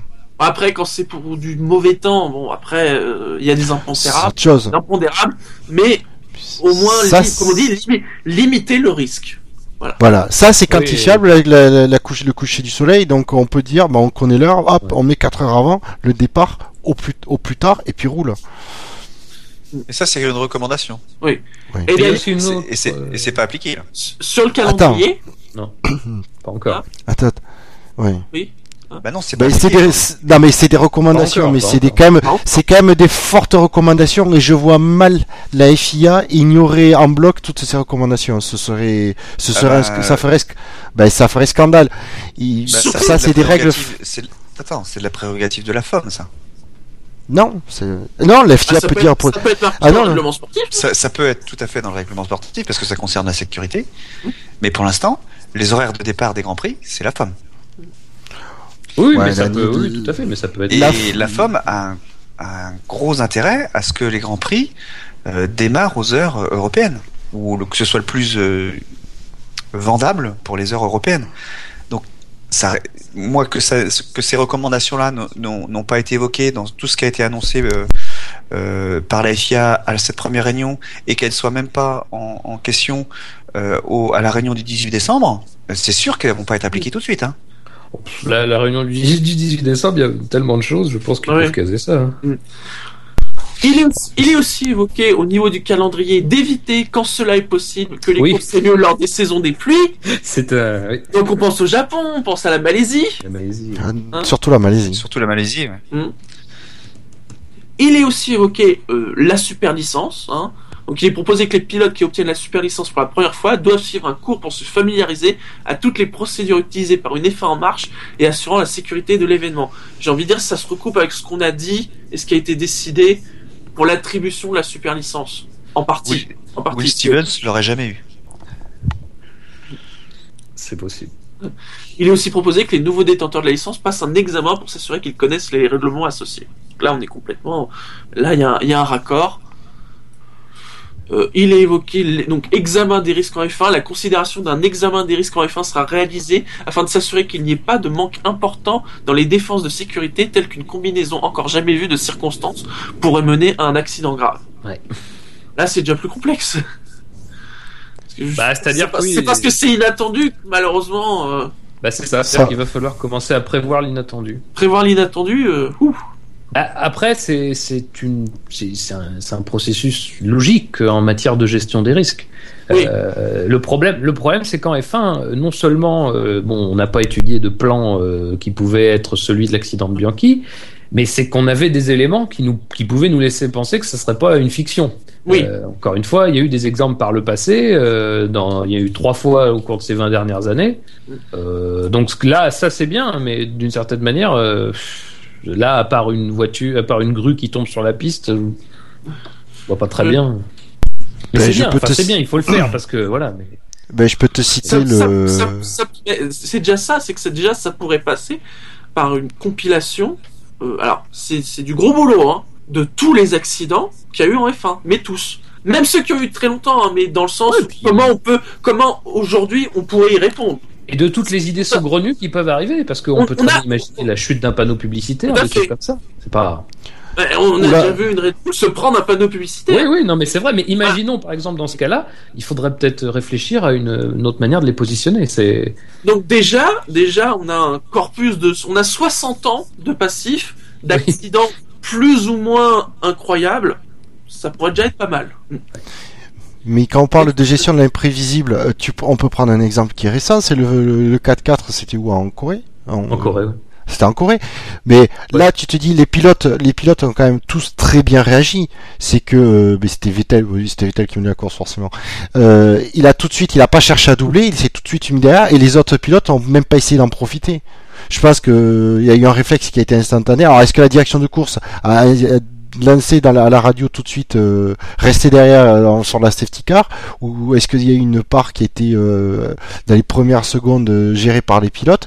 Mais c'est un imprévu. Bon, il n'était pas dramatique, il était, il pouvait être évité, mais il y a une gestion immédiate. On reste tous derrière en ligne, personne se double. Non, mais en gros, c'est ça. C'est c'est-à-dire, c'est de se dire tout ce qui peut mal se passer va mal va se passer quoi. Mm. C'est à peu près ça l'idée quoi. C'est et même en partant du principe des, des, des accidents les plus incroyables qui pourraient arriver. Euh, mais après, voilà, celui de Bianchi malheureusement n'était pas imprévisible. Et donc des recommandations envers euh, le fournisseur de pneumatiques, demandant tout simplement qu'il y ait des essais, hein, de, de tester de manière adéquate les pneumatiques pour la pluie entre chaque saison de Formule 1. Je- C'était aux essais d'avant-saison, il n'y avait pas une demi-journée qui était prévue sur piste humide. Ben alors c'est ça, c'est qu'au départ devait y avoir deux journées entières. Oui, mm, Et il me semble, tu as raison, que ça s'est transformé en deux demi-journées. journée. Mm. Est-ce que c'est suffisant ou pas? Euh, Bon, même si visiblement le- les pneus sont, enfin, en tout cas, sont pas euh, Ouais, mais là c'est pareil, les Ils pneus pas sont pas en cause, mais on dit, ça sera quand même bien de les tester Ça mieux. serait bien de les tester. ouais. Bah, ils bizarre. étaient usés aussi. On était arrivé en fin de vie de- du pneu. Euh, oui, oui, parce qu'on était plutôt en fin de course. euh, Ouais. Ouais, mais il a marqué euh, les caractéristiques du pneumatique n'ont pas euh, influencé l'accident de Bianchi ou son issue de manière significative. Alors, est-ce qu'il parle du pneumatique neuf? Mhm. C'est sans doute. Sans doute. Oui, peut-être que c'est peut-être que c'est ce qu'il veut dire quand il parle de, de mieux tester le pneu, c'est peut-être mieux connaître son- le pneu et son comportement euh, au fur et à mesure de sa dégradation. Ouais, ouais, ouais. Parce qu'il y a quand même un souci avec le pneu malgré tout, c'est que aujourd'hui euh, le pneu euh, pleine pluie euh, n'est pas capable d'évacuer assez d'eau et euh, tout le monde roule, euh, enfin finalement tout le monde roule avec le pneu intermédiaire et euh, quand il s'agit de rouler en pleine pluie, il tient pas très longtemps. Donc euh, ça sert à rien d'attaquer avec un pneu pleine pluie vu qu'il tient pas. Mm, mm. Donc euh, il y, a, y a quand même un, un- quelque chose en, en termes de sécurité. Quand il y a beaucoup d'eau, bah, ils prennent le pneu pleine pluie, mais ils peuvent pas attaquer parce que si- s'ils attaquent de trop, le pneu se dégrade tellement qu'il fait trois tours. Quoi. Mm. Donc il y a peut-être des choses à faire quand même, améliorer les pneus pluie. Et donc les, les conclusions, hein, parce que là finalement on ne parle en effet que sur les conclusions, on n'a pas le rapport de 396 pages, c'est bien dommage, euh, par les signatures des 10 personnes. Et je tiens à dire, parce qu'il y en a beaucoup qui ont gueulé, par, on l'a évoqué par rapport à ce qui a été écrit par rapport à Bianchi, on peut dire que en effet c'est que des gens plus ou moins de la FIA, que ça manque peut-être euh, de point de vue extérieur, ça aurait pu être intéressant. Mais dire que ce sont des, des nuls et des branquignoles, euh, non, faut Ouais. pas déconner non plus. Hein. Quand t'as euh, le, t'as Peter Wright, président de la commission sur la sécurité, t'as Ross Brown, t'as Dominique Ali, on peut lui reprocher beaucoup de choses à Dominique Ali, c'est quand même pas un, un manche, il sait quand même ce que c'est que de la F1. Hein, il y a euh, un représentant des commissaires, Gardenser, il y a Fittipaldi, président de la commission des pilotes de F1. On a Eduardo de Freitas, directeur de course du championnat du monde d'endurance. Donc même si on reste dans la, entre guillemets dans la maison, on a un petit point de vue quand même extérieur. Roger Perra, président de la commission des circuits. Antonio Rigozzi, avocat et juge à la Cour d'appel internationale de la FIA, choisi par les équipes. Gérard Saillant, hein, président de l'Institut de la FIA et de la commission médicale. Et Alexander Wurz, président du GPDA. Justement, je trouve qu'il n'y a, voilà, pas tant de- je trouve qu'il y a pas tant de monde proche de la FIA que ça, mine de rien. Après, le problème, euh, si on veut vraiment, si on veut vraiment attaquer la composition, c'est que c'est vrai que c'est plus ou moins, mis à part Rose Brown, mis à part Dominique Ali, c'est plus ou moins quand même des gens qui ont ou auront à un moment ou à un autre des relations avec la FIA. Oui, voilà. Euh, Ah, Dominique Ali, c'est- Clairement. Non, mais ah bah, ah, non, mais je mets justement, je mets en dehors les deux parce que c'est, je pense que c'est différent. Mais on a le président du GPDA. Euh, voilà. Bon, alors le problème, c'est-à-dire que le président du GPDA aujourd'hui, euh, à C'est quoi un sert le épouvantail. GPDA finalement Oui. C'est un épouvantail. Voilà, parce que je, je veux dire, moi je reviens toujours sur ce problème de, du, des, des engins sous. Ah, il y, y a Gus Gus qui sur le chat nous dit qu'il- que Dominique vient d'être nommé à la FIA. C'est ce que je disais. Ah oui, en plus. ah bah, ah bah, excuse-moi, excuse-moi. Voilà. Oui, bah c'est c'est vrai qu'ils sont pas à dire le- l'intégralité de- du comité peut être attaquable, hein, Bien sûr. quasiment. Mm. Euh, et de toute façon, ces conclusions sont pas des conclusions offensives. Non, mais C'est des- c'est c'est quand même équilibré, je trouve, dans la composition. Oui, non, non, mais c'est c'est c'est c'est équilibré, mais pff, c'est c'est quand même des gens qui sont qui peuvent être amenés à, à collaborer avec la FIA, qui peuvent être amenés à. Ouais, mais quel... Comme je disais, voilà, on peut Qui tu veux mettre reprocher- d'autre Voilà, on peut reprocher Ah non, mais je- point de vue suis plus extérieur. Tu veux mettre Madame Perrichon Mais, euh, mais je, je veux dire, je, enfin, Le, le problème du, du conflit d'intérêt, le problème du conflit d'intérêt, c'est qu'il n'y a pas besoin de, il y a pas besoin qu'il y ait vraiment quelque chose pour que ça, ça, ça laisse son empreinte. C'est ça le problème. Moi, je, je, suis enclin à croire que ces gens-là ont agi euh, de manière la plus pure et la plus saine qui soit. moi, Mais après, voilà, on peut pas empêcher. Moi, j'empêcherai pas les gens de Mm. considérer que ils auraient pu avoir une composition un peu plus mixte, avec peut-être plus de gens issus euh, de d'autres instances. En dehors, en dehors du monde du sport automobile, j'entends. Des assureurs, par exemple. Bah, Des membres de la assureurs, FIM, des assureurs, des avocats, euh, des par exemple, des membres de la FIM, C'est quoi la FIM Ah, la Oui, pourquoi de pas, moto- mais de moto. Voilà, eux, ils savent ce que c'est aussi des accidents sur des circuits. euh, Ça aurait peut-être pu être un point de vue intéressant, un peu différent. Ouais, d'un autre côté, euh, sur le sport automobile, c'est difficile d'avoir quelqu'un qui ait pas de lien avec la FIA. hein. Bah oui, c'est ça. Donc, euh, qui s'y connaissent quand même un petit peu pour comprendre. Et pour Bah ouais. euh, aussi, il faut, qu- faut qu'on soit sûr d'eux pour si jamais il y a. Enfin, faut pas que tout ce qui est, on va dire, confidentiel ne soit euh, divulgué à l'extérieur. Non, non, Tu- mais tout à fait, tout à fait. Tu vois, il y a, il y, a, il y a quand même des, des j'imagine, des clauses de confidentialité à, à avoir. Et il y a, y l'avantage de la Et, compétence. a et Gus, le dit, hein, l'enquête judiciaire japonaise sera davantage objective. Là, euh, c'est pas des gens de la FIA. Normalement, oui. Je vous propose de fermer ce, ce point du rapport Bianchi, hein, à moins que vous ayez une dernière remarque. non, on a tout dit. Alors, pour continuer, je vous propose d'évoquer nos, nos deux petites écuries. Hein. On ne sait toujours pas, est-ce qu'elles seront là Notre, pas notre demi-écurie, du coup, puisque. Oui, On a vu, on a vu la Marussia 2015 quand même. bon, elle est à vendre, mais on l'a vu. la maquette, la bon maquette. C'est pas la Ah, maquette hein Je- ben, c'est vrai Ouais. que ça ressemble à quelque chose de. Pour moi, c'est plus la maquette. Phoenix. Alors, pour Caterham, hein, puisque visiblement c'est celle qui a le plus d'espoir, hein, Ouais, bah oui. faut, faut rappeler quand même qu'on parlait de 2-3 semaines après le Grand Prix, ça fait déjà deux semaines qu'il n'y a pas eu de nouvelles. Hein. Mais, Ah, si une ah oui, voilà. S'ils roulent en 2015, ils pourront le faire avec les voitures 2014. On les a autorisées. Alors, par contre, ça n'a pas été confirmé dans, dans les décisions du Conseil mondial. Euh, alors, bah, alors, visiblement, c'est passé par la commission F1, donc bon, on peut considérer que c'est quasiment fait. Mais c'est vrai que ça n'a pas été confirmé. Euh, bah, Peut-être euh, plus tard, mais c'est étonnant. Ça mangeait pas de pain de le préciser, mais bon. En tout cas, si c'est vrai, c'est une épine dans le pied pour un potentiel acheteur. Après, euh, ça, ça laisse quand même. euh, Non, mais ils peuvent, mais ça veut pas dire qu'ils sont obligés de rouler avec Non, non, non, non, ils peuvent. Oui, mais Ils bon, peuvent, voilà.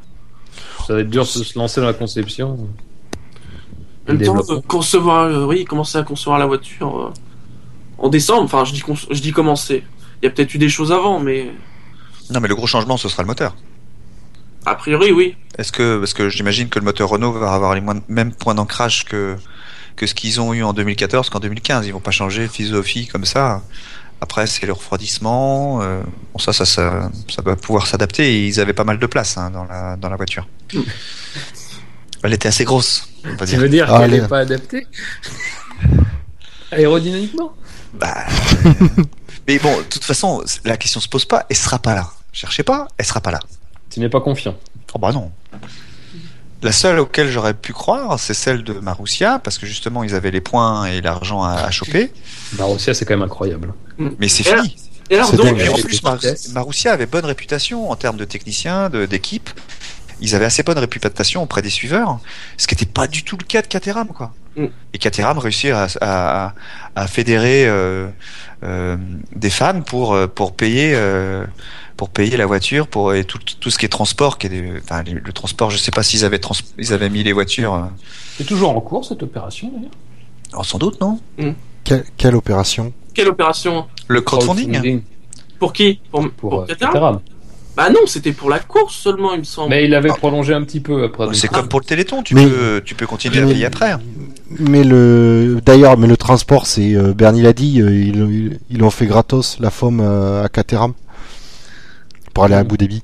Oui, oui, oui. Après, peut-être que connaissant Bernie, il a pas, il a pas payé le voyage retour. Hein. Restez là-bas. Ah, non, non, c'est nous, on, nous on voulait que vous soyez à Abu Dhabi. Après, maintenant que vous y êtes, vous démerdez. Ça c'est. Oui.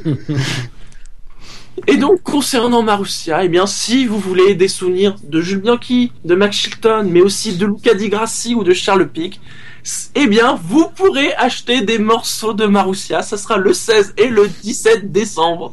Timo Glock, ça a été réservé par quelqu'un. Elle est la seule d'ailleurs. Il y a une tasse à café de Timo Glock d'ailleurs si ça intéresse quelqu'un. Enfin, bon. Quelle Euh, triste fin. Ah, Oui, c'est terrible, non mais c'est incroyable. Ouais, ça, ça, ça, ça fait mal au cœur. Il y en aura Oui. d'autres. Je prouve- sais toujours pas euh, si euh, Lotus euh, sera l'année prochaine. Je me pose encore des questions. Euh, Sauber, ça a l'air d'être un peu mieux, mais euh, on n'est pas à l'abri. Euh, Il y a pas mal d'équipes qui sont encore euh, juste juste hein, quand même. hein. McLaren, je plaisante, mais bah comme ouais, je- et puis Jean Todt qui annonce euh, que que c'est pas grave que euh, enfin, il il dit pas ça comme ça. Il dit en gros, euh, à 9 équipes en 2015, on peut le faire. Mm. Parce qu'on en aura une dixième en 2016. Oui, parce qu'il y a eu cette histoire, c'est vrai que maintenant qu'on en parle, il y a eu cette histoire selon laquelle euh, les clauses, euh, enfin les obligations contractuelles, euh, n'obligeraient pas euh, la, la Formule 1 à arriver avec un plateau de 16 voitures, Oui, euh, que ce serait juste une obligation de moyens, donc à partir du moment où des choses ont été tentées, en plus une obligation de moyens relativement souple, donc à partir du moment où des choses auraient été essayées pour rassembler un plateau plus important, eh bien on considérait que les accords, euh, enfin en tout cas que les, que les obligations ont été remplies. Ouais, mais ça, Euh, tu peux pas le faire vraiment avec euh, euh, des équipes. hein. Euh, bon, je passe sur 2015, mais il me semble que le contrat de Canal, par exemple, il se termine euh, l'année prochaine. Donc, ils vont le renégocier. Euh, S'il y a que 16 voitures, tu penses bien que Canal, ils Ah, non. négocier à la baisse. Non, Ça, c'est deux Ça choses différentes. pas forcément, c'est non. deux choses différentes. C'est deux Ah, choses attends, différentes. Non, non, attends, attends, attends. Tu as l'accord qui lie la FI, tu as l'accord entre la, entre la FIA et la FOM jusqu'en 2100, euh, je sais plus combien, Mm. Un. 21 ou comme ça. 2101. 2101. Non, c'est- 2111, c'est, euh, c'est, c'est plus Non, d'un c'est siècle. 101, c'est l'accord, c'est un accord pour 99 ans à partir de 2001. D'accord. Bon, bref, ça c'est l'accord entre la FIA et la FOM. Ça c'est une chose. Oui. Et après, tu as les accords entre les, la FOM et les télés. La FOM, elle peut se retrouver. Ah oui, elle peut. cou- on veut- la, la F1 peut avoir 10 voitures sur la grille. Par contre, c'est sûr que la valeur de la valeur marchande de la F1, par contre, ne vaudra pas grand chose. Mais, les voilà, ce mais techniquement, c'est que Canal Plus, par exemple, c'est ce que je te Oui, dis, mais- Canal ils vont Oui. négocier à la baisse l'accord. Non, mais c'est une question d'intérêt. Si c'est deux équipes en fin de peloton qu'on voit jamais, on s'en fout. J'ai presque envie de dire Mercedes qui hyper domine le championnat. Ça, c'est une occasion pour Canal de faire baisser. Oui, Pas, aussi. la, pas la disparition de Marussia et de Caterham. Et tu vois qu'en ce moment, là, RTL, ils sont en train de dire euh, finalement la RTL, donc le, le Parce que l'audience baisse. Mais les audiences, Alors, les, les audiences, elles baissent pas parce que Marussia a disparu. hein. Non, elle baisse, elle baisse parce qu'il y a moins d'intérêt. Mais il se, po- bon, je pense qu'on est dans, dans un cadre d'une d'une négociation, hein, c'est clair, c'est clairement ça. Mais ils, ils- ils n'hésitent pas à dire, malgré que, euh, euh, bien que plutôt euh, que Mercedes ait gagné le championnat, que un Allemand a été presque euh, presque champion du monde, on va dire, euh, que un autre Allemand pour l'année prochaine va aller chez Ferrari. Euh, Malgré ça, ils négocient, ils essayent Ouais. de négocier à la baisse en, en soutenant qu'ils sont pas euh, sûrs de reprendre la F1. C'est pas tellement intéressant. Oui, mais ils te disent pas, ils te disent pas justement, oh les audiences baissent, hein, parce que les gens ils adoraient Caterham, mais euh, bon bah Ah non. Caterham ils, ils regardent plus la télé. Non, justement, c'est l'intérêt qui, l'intérêt et les audiences que ça peut rapporter. Pour eux, oui, en effet, euh, que Caterham et Marussia euh, disparaissent, c'est pas le truc, euh, voilà, qui va le plus influencer euh, Et euh, imaginons, le marchandage. euh, imaginons, Lotus disparaît en plus. Ah là, on est d'accord, on est déjà peut-être Hein un peu plus haut. Mais, mais Mais là, pas- là, on, pas- là, on non. parle des, des plus profondes là, pour l'instant. On est, on est nulle part avec Lotus cette année. Ils sont nulle part. Ça intéresse qui Lotus aujourd'hui? Ça nous intéresse nous parce qu'il y a Romain Grosjean et qu'il y a Maldonado, il, il nous fait rigoler. Mais globalement, ça nous intéresse. Enfin, c'est c'est presque aussi. euh, Bah alors, si ça nous intéresse pas, c'est pareil. Bah oui, mais le problème c'est qu'il y aura encore deux équipes, deux, deux Bah alors, c'est-à-dire que compétiteurs si de ça nous intéresse pas, ça veut dire qu'on s'en fout. Donc, c'est pareil. Bah, je, moi, je, je, je pense qu'on s'en fout pas. Parce que même si euh, euh, les petites équipes n'avaient pas encore un grand intérêt euh, là, et c'est ce que je trouve dommage, les petites équipes devraient avoir un intérêt. Je me souviens encore qu'il n'y a pas si longtemps que ça, les petites équipes euh, marquaient des points, marquaient des points les, des six premières places. Ouais, mais après, faut pas se faire d'illusions. C'est pas elle qui rapporte le plus d'audience. Ah non, on est d'accord. Mais euh, Alonso, Trulli, euh, Massa, ils ont commencé dans des petites équipes. Euh, tu Schumacher. vois aujourd'hui, Schumacher, ouais. Tu vois aujourd'hui une, euh, alors qui c'est qui a, il y a les, euh, allez Max Chilton pour pour être gentil. Euh, tu vois Max Chilton euh, qui est fait, qui a fait ses trois ans chez Marussia, euh, dire, euh, bah maintenant qu'il a fait, qu'il est bien formé, euh, il va aller dans un top team? Non, c'est pas le cas. mais de toute Il y avait, il y façon, avait, il y avait, il y avait Bianchi qui était dans ce cas-là, qui euh, avait la possibilité d'être dans un top team, mais c'était le seul de, de ceux qui étaient dans les petites équipes. Mais le, le, le- Comme le dit c'est là où Bernier est fort parce que justement, ce sont les équipes dont le départ serait important qu'il a avantagé dans ses accords. Ben oui. C'est évident que si McLaren et Ferrari quittent la F1, là, dans ces cas-là, ça vaut plus grand chose. Ça va faire Et un mal- petit séisme. Voilà, mais malheureusement, c'est très triste à dire, mais au niveau des renégociations télé, la disparition de Caterham et Marussia, ça importe pas grand monde. Oui, ça importe pour Marussia parce que c'est vrai qu'il y avait Jules Bianchi, mais c'est pour le marché français. En Allemagne, euh, Marussia, euh, ils en ont un peu rien à foutre. Hein. Bah oui, même en Russie, ils en avaient rien à foutre. Mais de toute façon, oui, le, l'in- le- la, pour l'intérêt global de la F1, la perte des petites écuries, c'est surtout les quatre baquets que ça, que ça offrait pour des, quatre, pour des pilotes. Oui. Mais après, sur la, là, où on, là, là où on avait commencé la discussion, quand même, c'était pour dire le, le fait que on avait dit à un moment donné que comme les accords, la- l'accord entre la FIA et la, et la FOM tenait si le plateau était d'au moins, d'au moins 16 voitures. Et que s'il tombait en dessous de 16, la, la FIA pouvait euh, euh, inv- Ils peuvent s'en sortir. Invalide. quoi. invalider l'accord. On pensait, on estimait qu'on la FIA pouvait invalider l'accord et du coup reprendre la main sur le championnat et que ce soit plus la FOM. Et en fait, il y a des avocats, des spécialistes, de, de- des avocats, des spécialistes qui ont étudié et qui ont fait non. Ils ont juste la FOM a juste a, a une obligation de moyens, pas de résultats. Donc elle Ouais, peut ouais, dire on a essayé, nous on a vu des gens pour qu'ils montent l'écurie pour attirer de trucs, ça suffit. Ça suffit, on Faut les juste justifie. euh.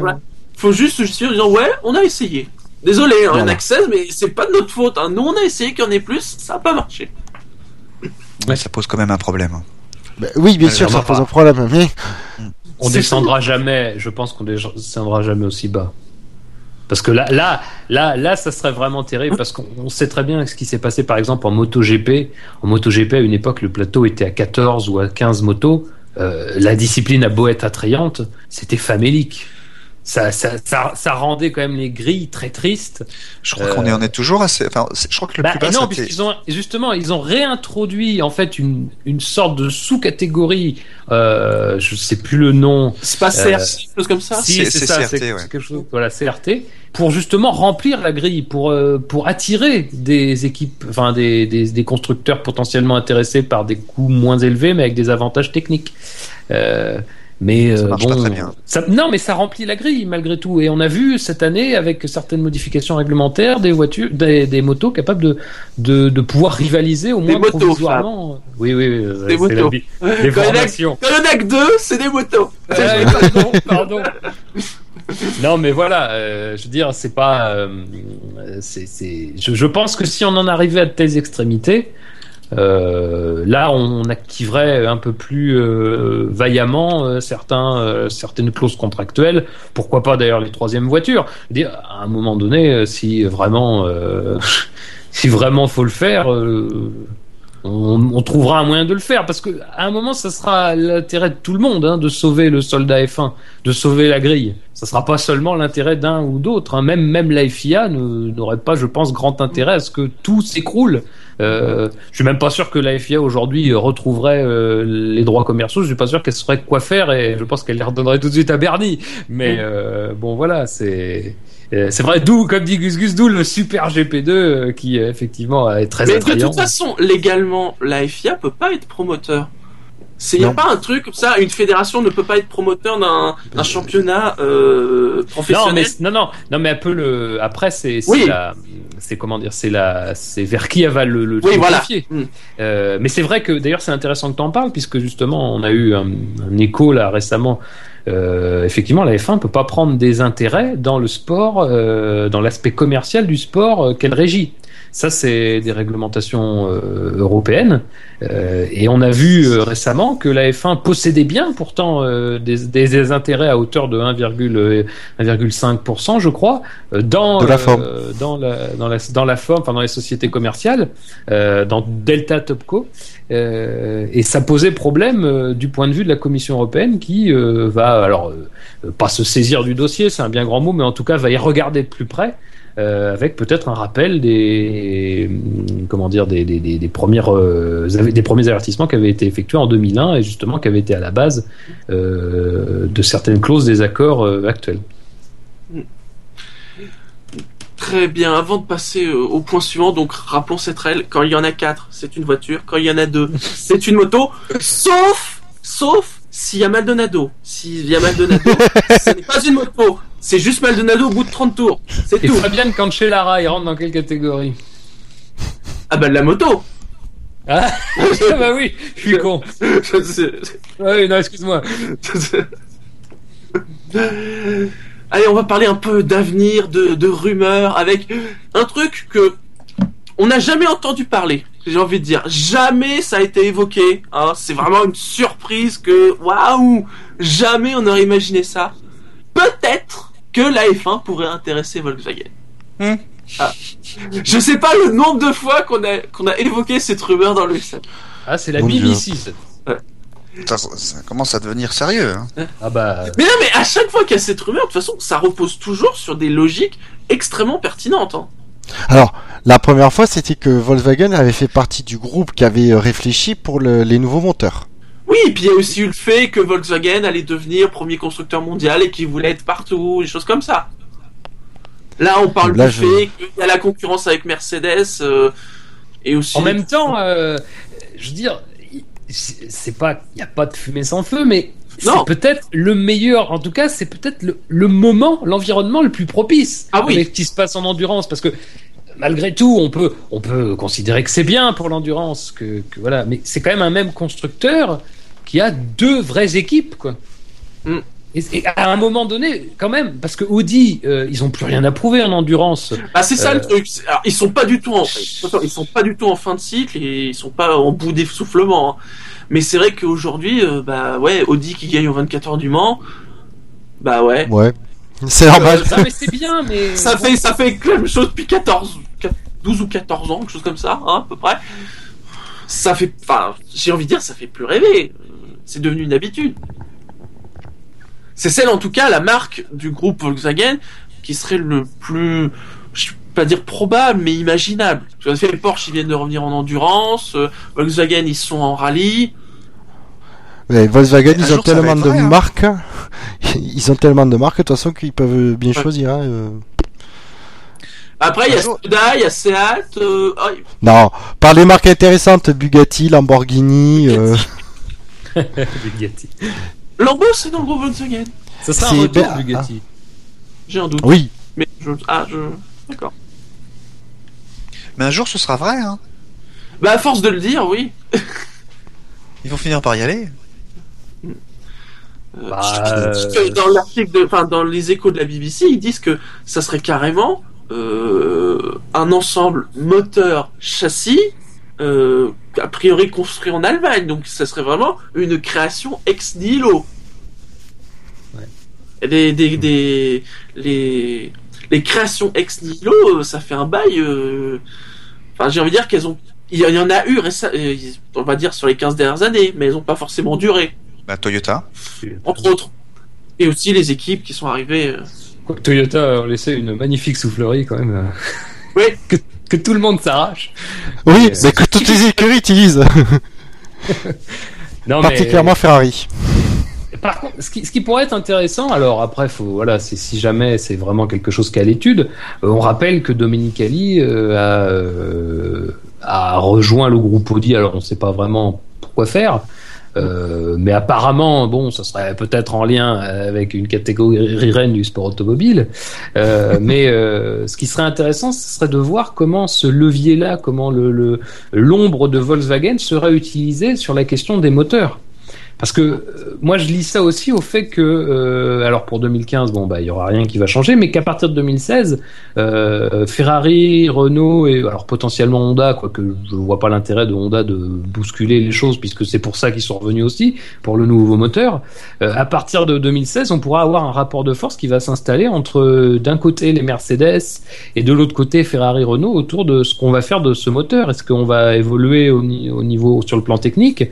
Euh, et, moi, j'aimerais bien, enfin, j'aim- j'aimerais voir, j'aimerais être d'un an et demi plus vieux pour voir comment, euh, si jamais ça se concrétise un peu plus Volkswagen, c'est utilisé parce que si Volkswagen étudie la possibilité de revenir en F1, euh, comme bon, je pense tout constructeur qui se respecte le fait puisqu'ils ont toujours une cellule de veille, mais en tout cas, s'ils le font avec sérieux, avec le projet de créer une équipe.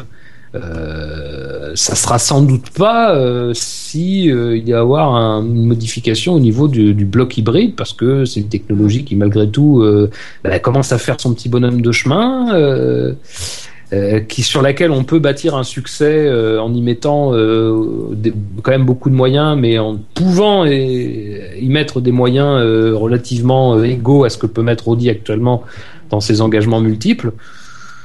Donc bon, c'est c'est intéressant. Après, faut voir si ça se concrétise. La source, euh, le problème, c'est que c'est toujours, on a toujours la même info en fait, mais là, c'est là, c'est au niveau de la source que c'est différent parce que c'est la BBC.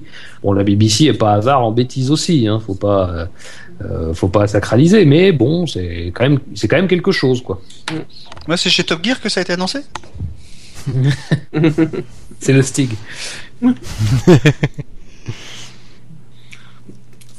Mais bon, pourquoi pas. euh. Enfin, en tout cas, si ça arrive, ça, j'ai même pas envie de parler de 2016. Ça serait peut-être du 2017, 2018. euh.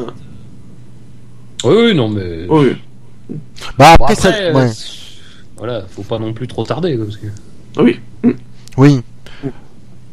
2016, mais vraiment s'il se dépêche, euh, s'il lance le truc rapidement, mais effectivement, ça sera pas avant 2017, quoi. Oui. Et d'ailleurs, en parlant d'avenir, on peut parler de 2017. Car comme s'il n'y avait déjà pas assez de grands prix dans le calendrier, hein, voilà que du, après tout, le Qatar, euh, ça pourrait être sympa, ils ont un circuit sympa, mais après tout, le Lausanne, on pourrait aussi aller dans un autre circuit, parce qu'après tout, construisons un autre circuit rien que pour la F1. hein, on est le Qatar. Hein. Le Qatar qui pourrait... Alors, surtout ce qui intéresse la FOM, c'est le contrat. 63 millions d'euros par an, hein, c'est plus vraiment le actuellement c'est Abu Dhabi, ça serait euh, 58 millions, 53 ou 58 millions par an. Donc là on parlerait d'un contrat sur 10 ans, donc 630 millions d'euros sur 10 ans. Bah, C'est une démocratie en plus. Donc il n'y a aucune raison qu'ils y aillent pas. Ah, Mais non, justement, il fuit les démocraties en ce moment, Bernie. Il préfère les dictatures. Ou les pseudo-démocraties. Argent. Ouais, pourquoi pas. Hein. Visiblement, enfin, chez Ferrari, ils sont allés dans le golf pour présenter leur. leur euh, Souvenez-vous, à l'Azerbaïdjan, on a entendu ça, ah ouais bon, et, et- et il va y avoir l'Azerbaïdjan. mhm. De toute façon, il y a toujours Ah oui. besoin de déboucher. Ce qui est étonnant, euh, ce qui est étonnant finalement, c'est que euh, le Qatar arriverait un peu dans les derniers pays du euh, du Golfe, de, de- du Moyen-Orient en tout cas, du Proche-Orient, qui serait, euh, qui arriverait en F1, alors que paradoxalement, ça semble être celui qui a, la, alors à toute proportion gardée, la plus grande culture Oui, Euh, c'est vrai que... sport euh, motorisé. euh, de tous. Euh, et en tout cas, même la culture sport globalement, parce que le Qatar, c'est pas que c'est c'est c'est le football bien sûr, mais c'est beaucoup d'événements sportifs. Euh, la Coupe du Monde, donc on l'a dit euh, en, en 2022. Euh, oui, non mais bon. euh, Pardon, désolé. mais C'est vrai, mais malheureusement, elle aura lieu. je suis d'accord, non mais je suis d'accord que c'est voilà, mais en tout cas ils l'ont, donc il n'y a pas. Oui. dire, et bon, si, écoute, si tous les processus d'attribution des grands événements sportifs se déroulaient de manière clean, euh, bon, euh, on n'organiserait pas grand chose non plus, il faut le reconnaître. Euh, donc voilà, mais bon, c'est étonnant parce que c'est vrai que le Qatar a une tradition un peu plus sportive, un peu plus expansive en matière de politique sportive que par exemple Bahreïn, hein, qui est quand même un, un peu un ovni parce que Bahreïn, c'est pas grand chose hein, sur le plan international à ce niveau-là, ou même Abu Dhabi, hein, qui s'ouvre un peu avec Ferrari, mais ça reste quand même assez confidentiel. Euh, bon, le Qatar, euh, c'est presque inéluctable hein, parce que euh, on voit, on voit mal les freins, quoi, hein, à part le fait que le calendrier est chargé finalement. Mais est-ce que ça, c'est vraiment un problème maintenant avec la réglementation? Je suis pas certain. Ça permettra d'avoir 6 moteurs l'année prochaine, en 2016 ou 2017. Euh, 7, hein, parce qu'on passerait un calendrier à 28 Grands Prix, parce qu'il y a quand même la Ah. Thaïlande et tout ça. Oui, non, mais, euh, Tiens-toi au courant un petit peu, euh, merde. D'ailleurs, le Conseil mondial et la remise des prix a eu lieu à Doha, capitale du Oui. Qatar. Tout à fait. Ouais, après, moi, je te dirais, si du moment qu'ils sont prêts à, me- à- à mettre le- l'argent sur la table, le Grand Prix, est assuré qu'ils vont, qu'il va y être. hein. Parce que c'est généralement le point, c'est généralement le point bloquant, hein, dans les négociations, hein. Du moment que ce Ouais, point est... là, là, normalement, ça sera pas le point bloquant, bien au contraire. Ensuite, comme quoi, peut- peut-être que parfois les paroles de Bernie ont des conséquences. hein. On sait pas ce que ça va donner, mais bon. La F1 crée un groupe de travail autour de la promotion de la discipline. Voilà. notamment pour élargir, notamment au niveau des jeunes, notamment au niveau des réseaux sociaux, de l'internet, euh, voilà.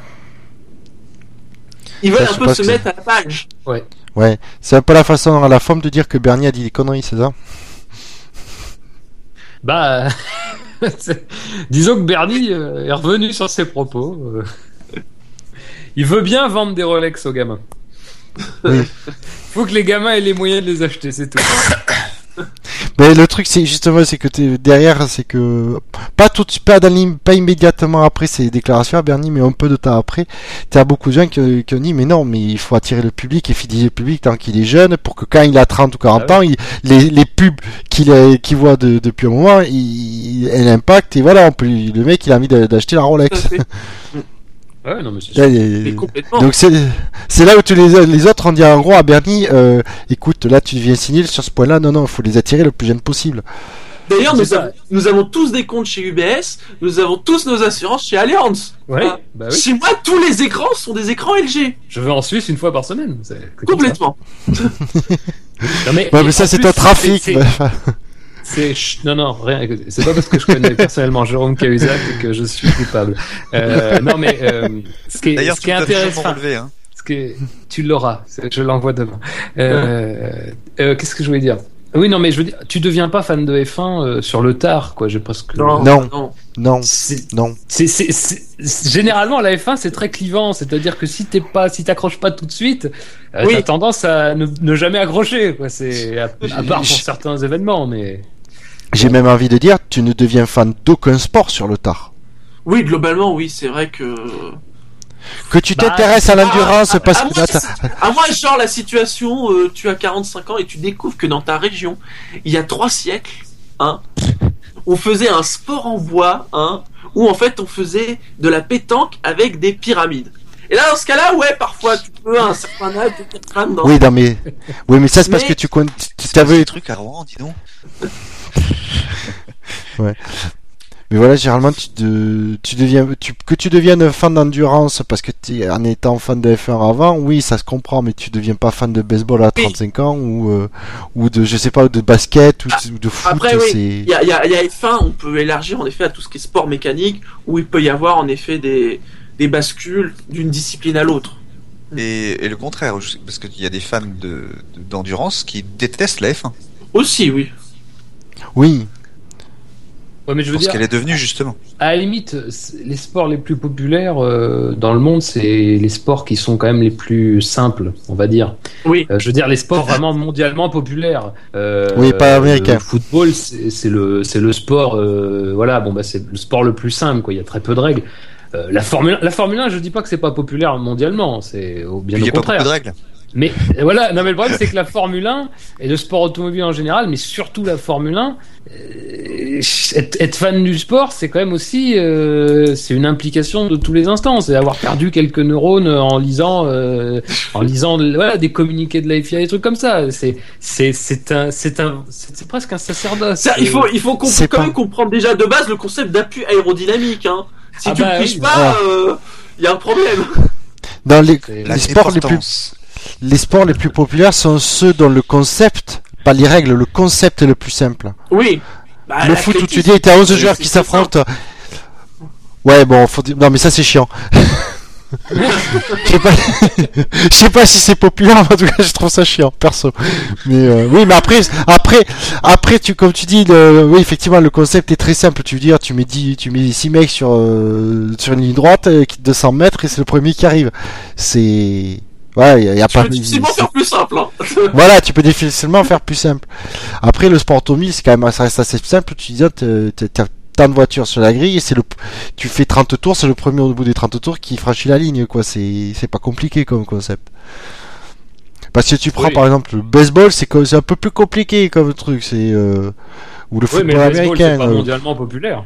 Voilà, mais c'est pour ça que c'est des sports vrai. qui s'exportent peu, mais qui c'est dans la culture américaine. Question interculturelle et tout ça. hein. Ah oui, je dis pas le contraire, c'est très culturel, mais c'est voilà, c'est des sports qui se sont Aux finalement. États-Unis, le baseball, c'est très populaire. Ah oui, mais en dehors des États-Unis, c'est des sports qui c'est sont, très populaire. c'est des sports qui ont un concept pas très simple, euh, mais qui marchent très bien aux États-Unis, mais qui se sont pas si bien exportés, quoi. Non, mais après, c'est vrai ce que tu dis, euh, c'est vrai, en t'écoutant, je rectifie un peu, mais globalement, le concept du sport automobile est simple, ce qui explique sa popularité. Et la F1 est le sport le plus populaire parce que c'est son pinacle. Euh, parce que c'est là-dessus que se sont bâties les légendes du sport automobile en grande partie.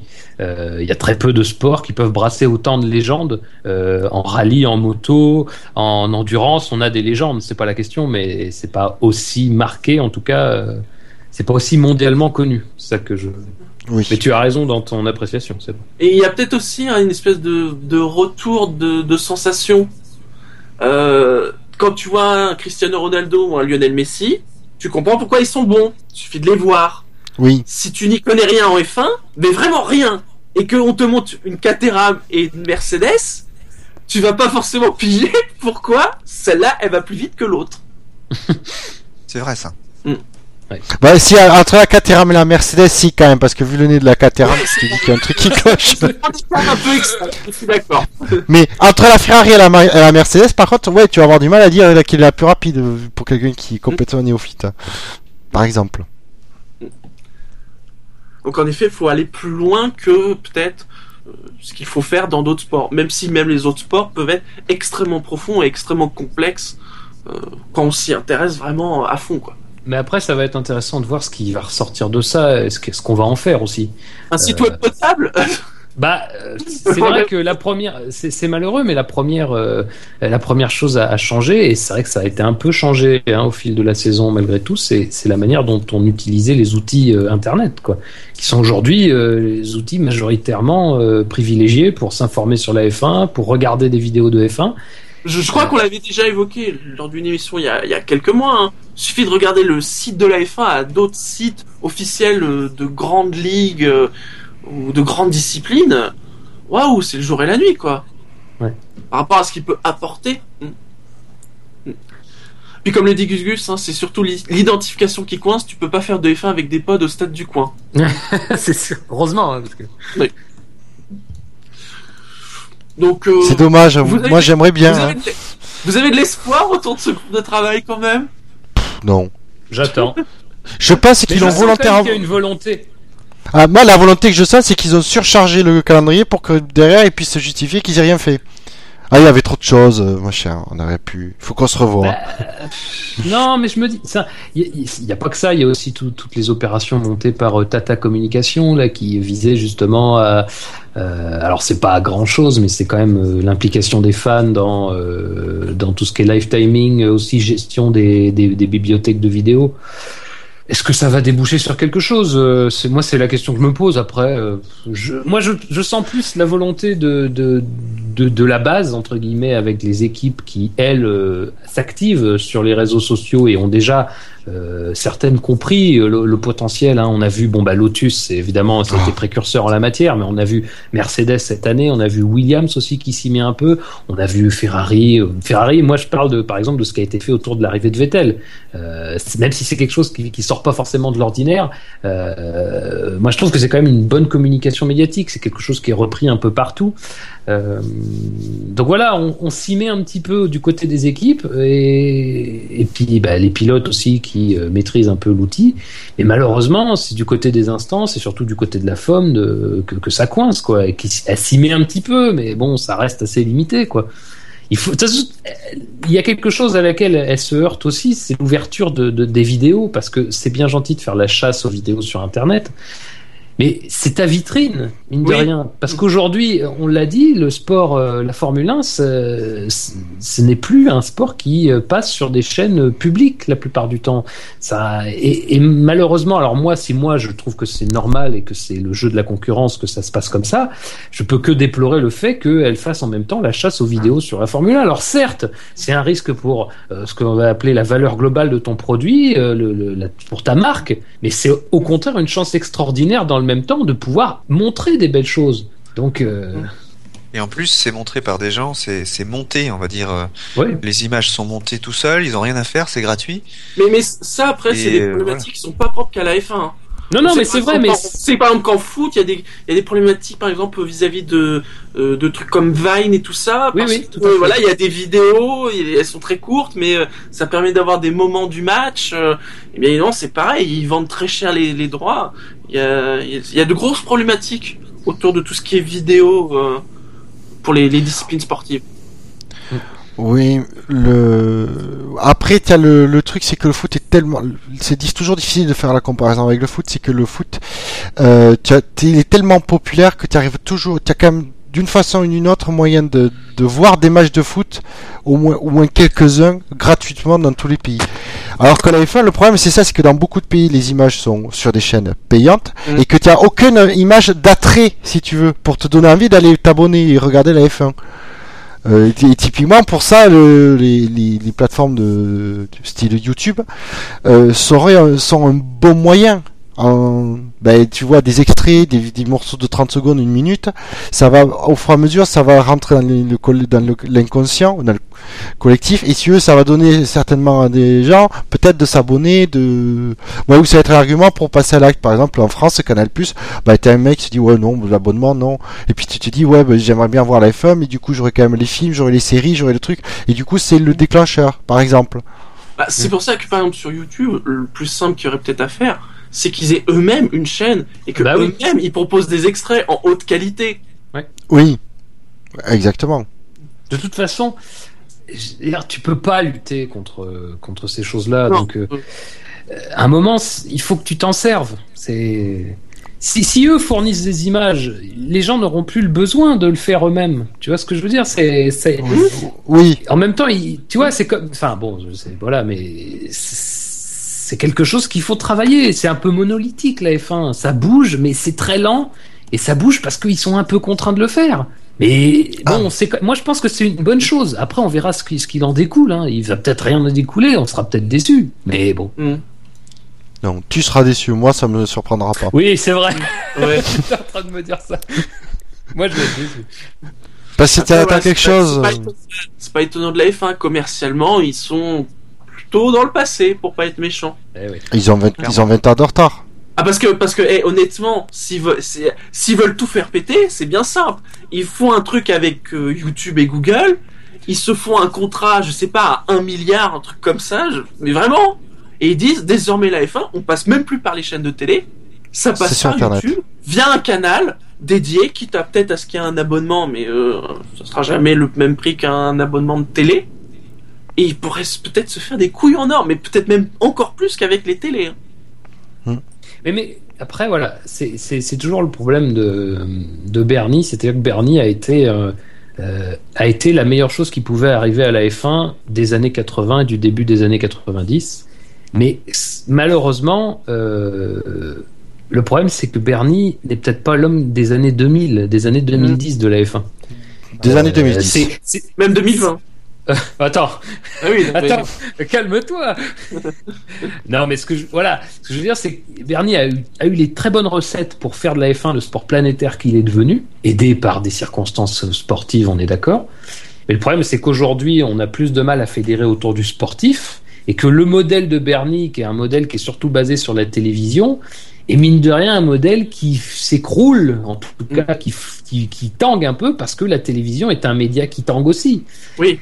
Et le, le problème, c'est que certains sports, et notamment les sports US, ont bien compris ça, on l'ont compris très rapidement, et du coup, ont un peu pignon sur rue en la matière, et en, en matière de concurrence à la F1, je pense bien sûr à la NASCAR, à l'IndyCar, qui ont des contenus sur Internet euh, libres d'accès.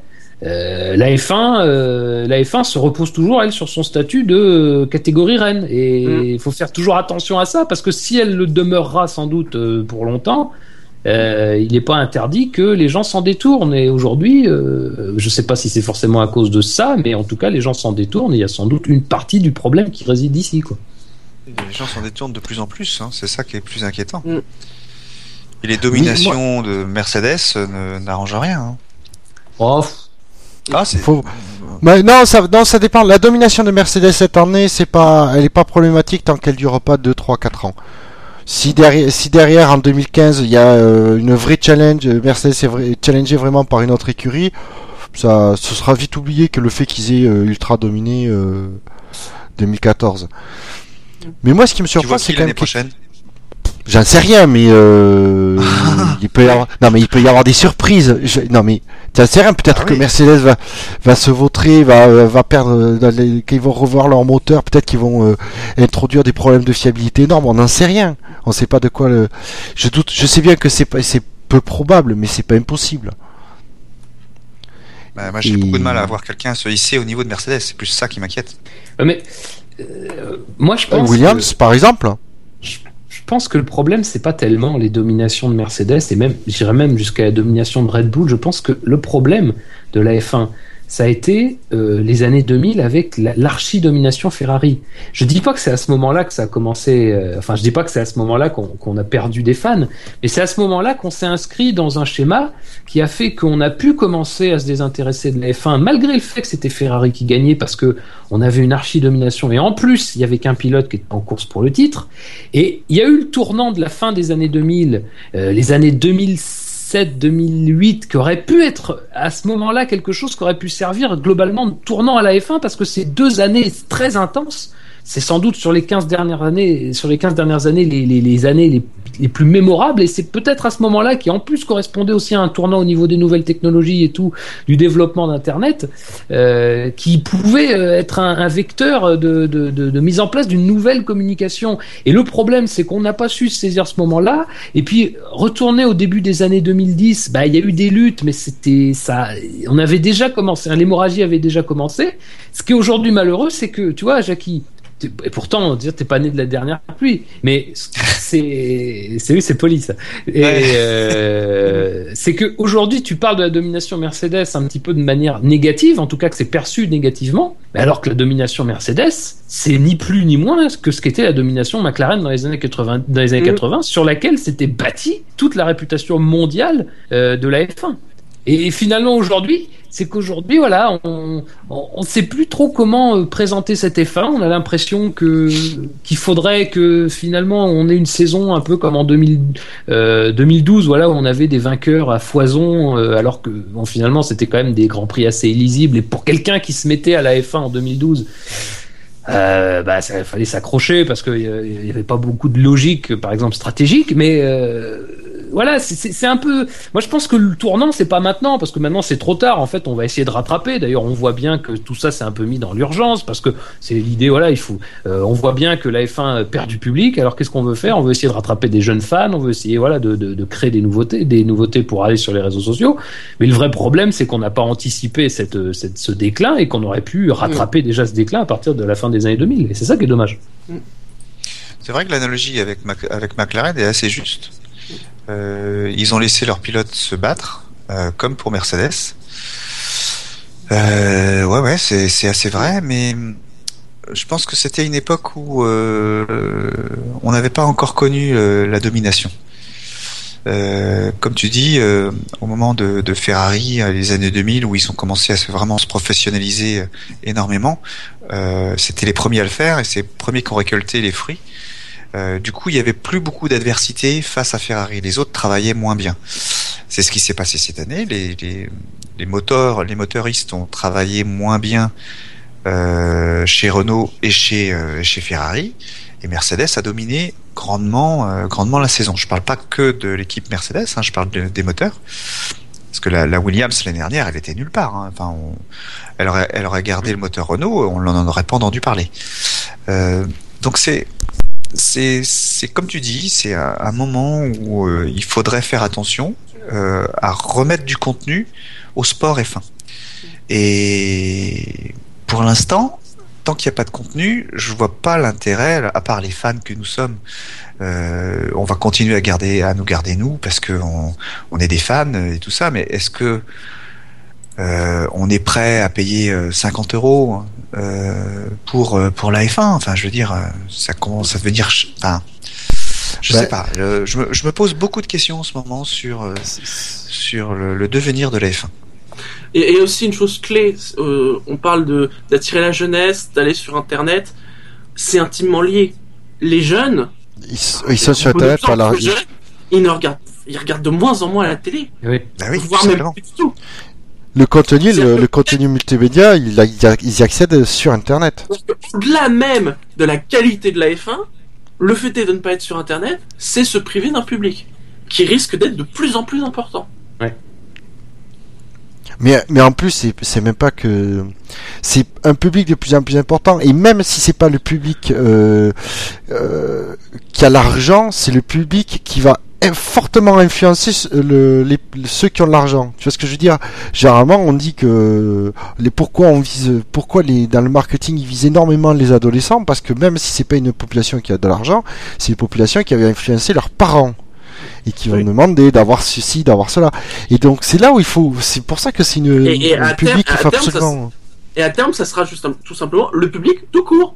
Voilà. Parce que les, la télé linéaire, je Va sais mourir. pas si dans je sais pas si dans 20 ans il y aura encore de la télé linéaire. Parce que dans, dans 20 ans, les, les, les, les- le public actuel euh, de Bernie qui a des- 70 ans et qui achète des Rolex et qui a des comptes chez UBS, il sera mort.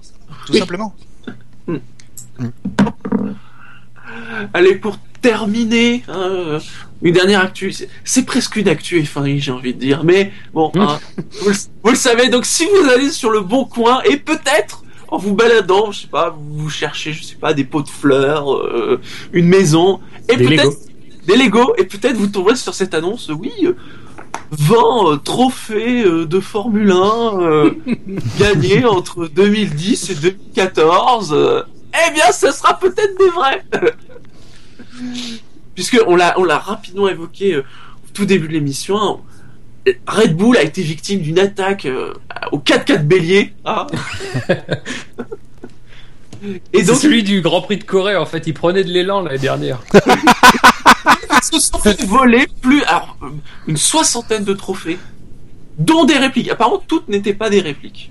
Non, mais ce qui les intéressait, c'était apparemment l'argent. Enfin, le- le- l'argent dans lequel, avec lequel le- les trophées sont faits. Ouais, enfin, le truc en plastoc centenaire. Euh... il est resté, lui. les, gars, les gars, ils connaissent pas très bien la F1. Hein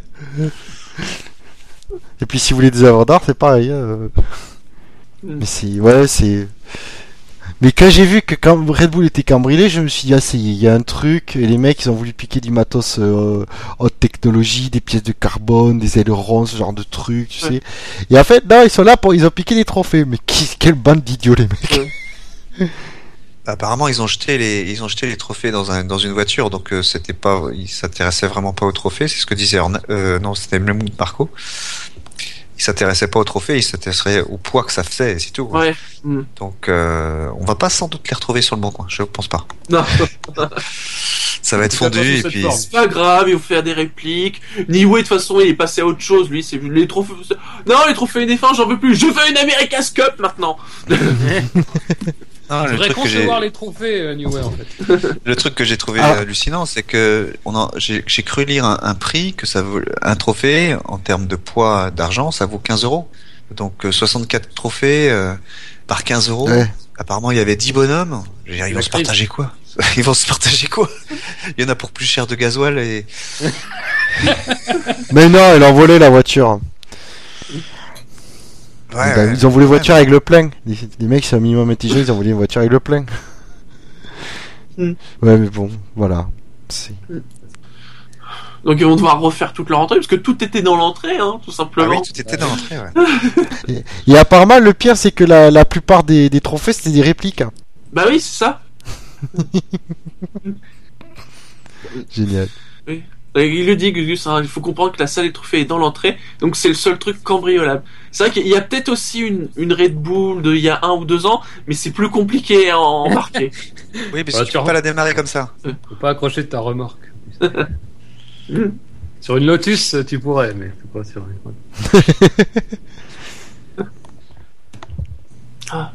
Ah, c'est à ça que sert le truc de devant. C'est ça- à s'accrocher une remorque. Mm. ah bah d'accord, je comprends mieux. Ça fait aussi prise électrique. Moi, j'ai cru que ça faisait transpalette, mais.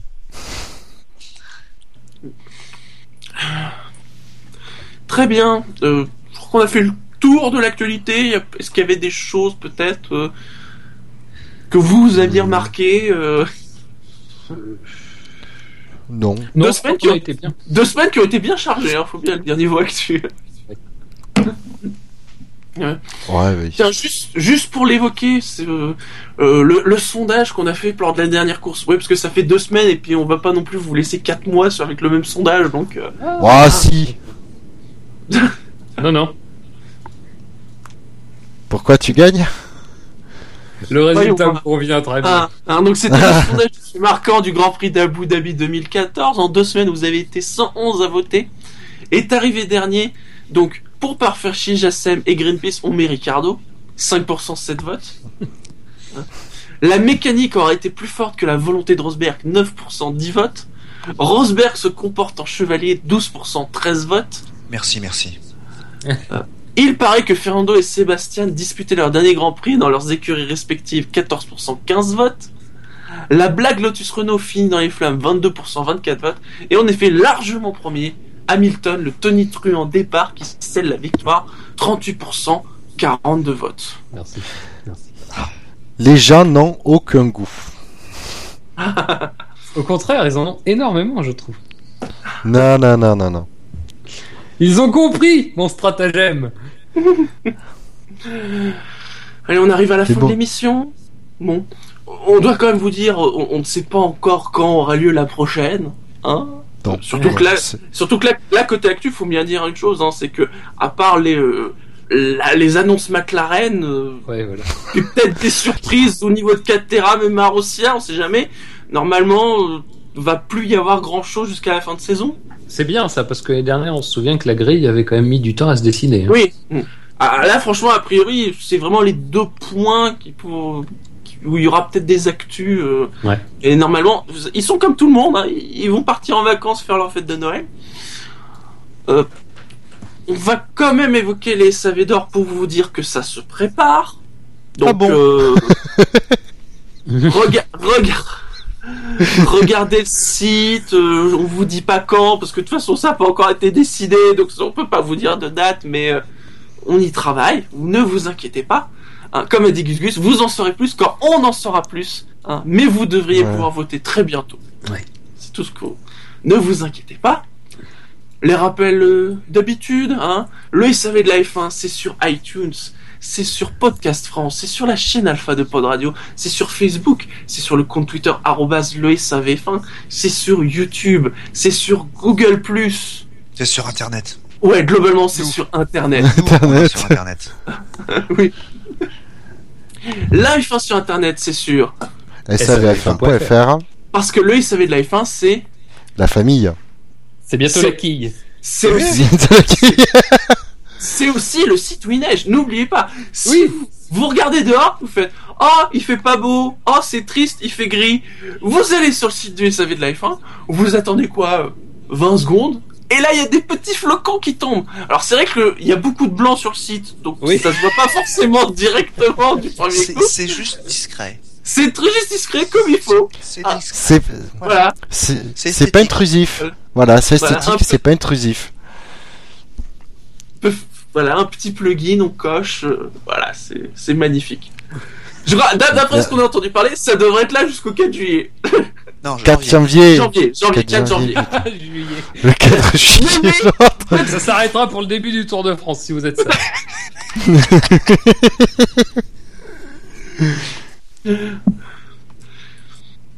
Messieurs, bonne soirée. Bonne soirée. Bo- je sais pas, bonne fête, parce qu'on arrive sur les fêtes, alors je sais pas si on- il y aura des émissions bientôt ou pas. hein, Bon. Bonne fête à vous, bonne fête à vous qui nous écoutez en direct ou euh, en podcast. On se retrouve bientôt, ne vous inquiétez pas. Envie de terminer? Est-ce que l'un de vous veut terminer sur quelque chose? Euh, Hmm, hmm, c'est inédit. On n'a pas, de- hmm. on n'a pas de proverbe mais, mais non, mais, mais non Comment ça? Mais je suis... Non, parce que Gugus il dit 20 secondes, Shinji est abonné à FAI Moldave. Non mais il faut au moins, 20 faut- faut au moins une dizaine de secondes pour s'en rendre compte, parce qu'il y a du blanc partout. Ah, je suis chez Free, donc c'est un peu la même chose qu'à FAI Moldave. Oh. Ah bah oui. En Moldave peut-être pas, mais tchèque. Hein.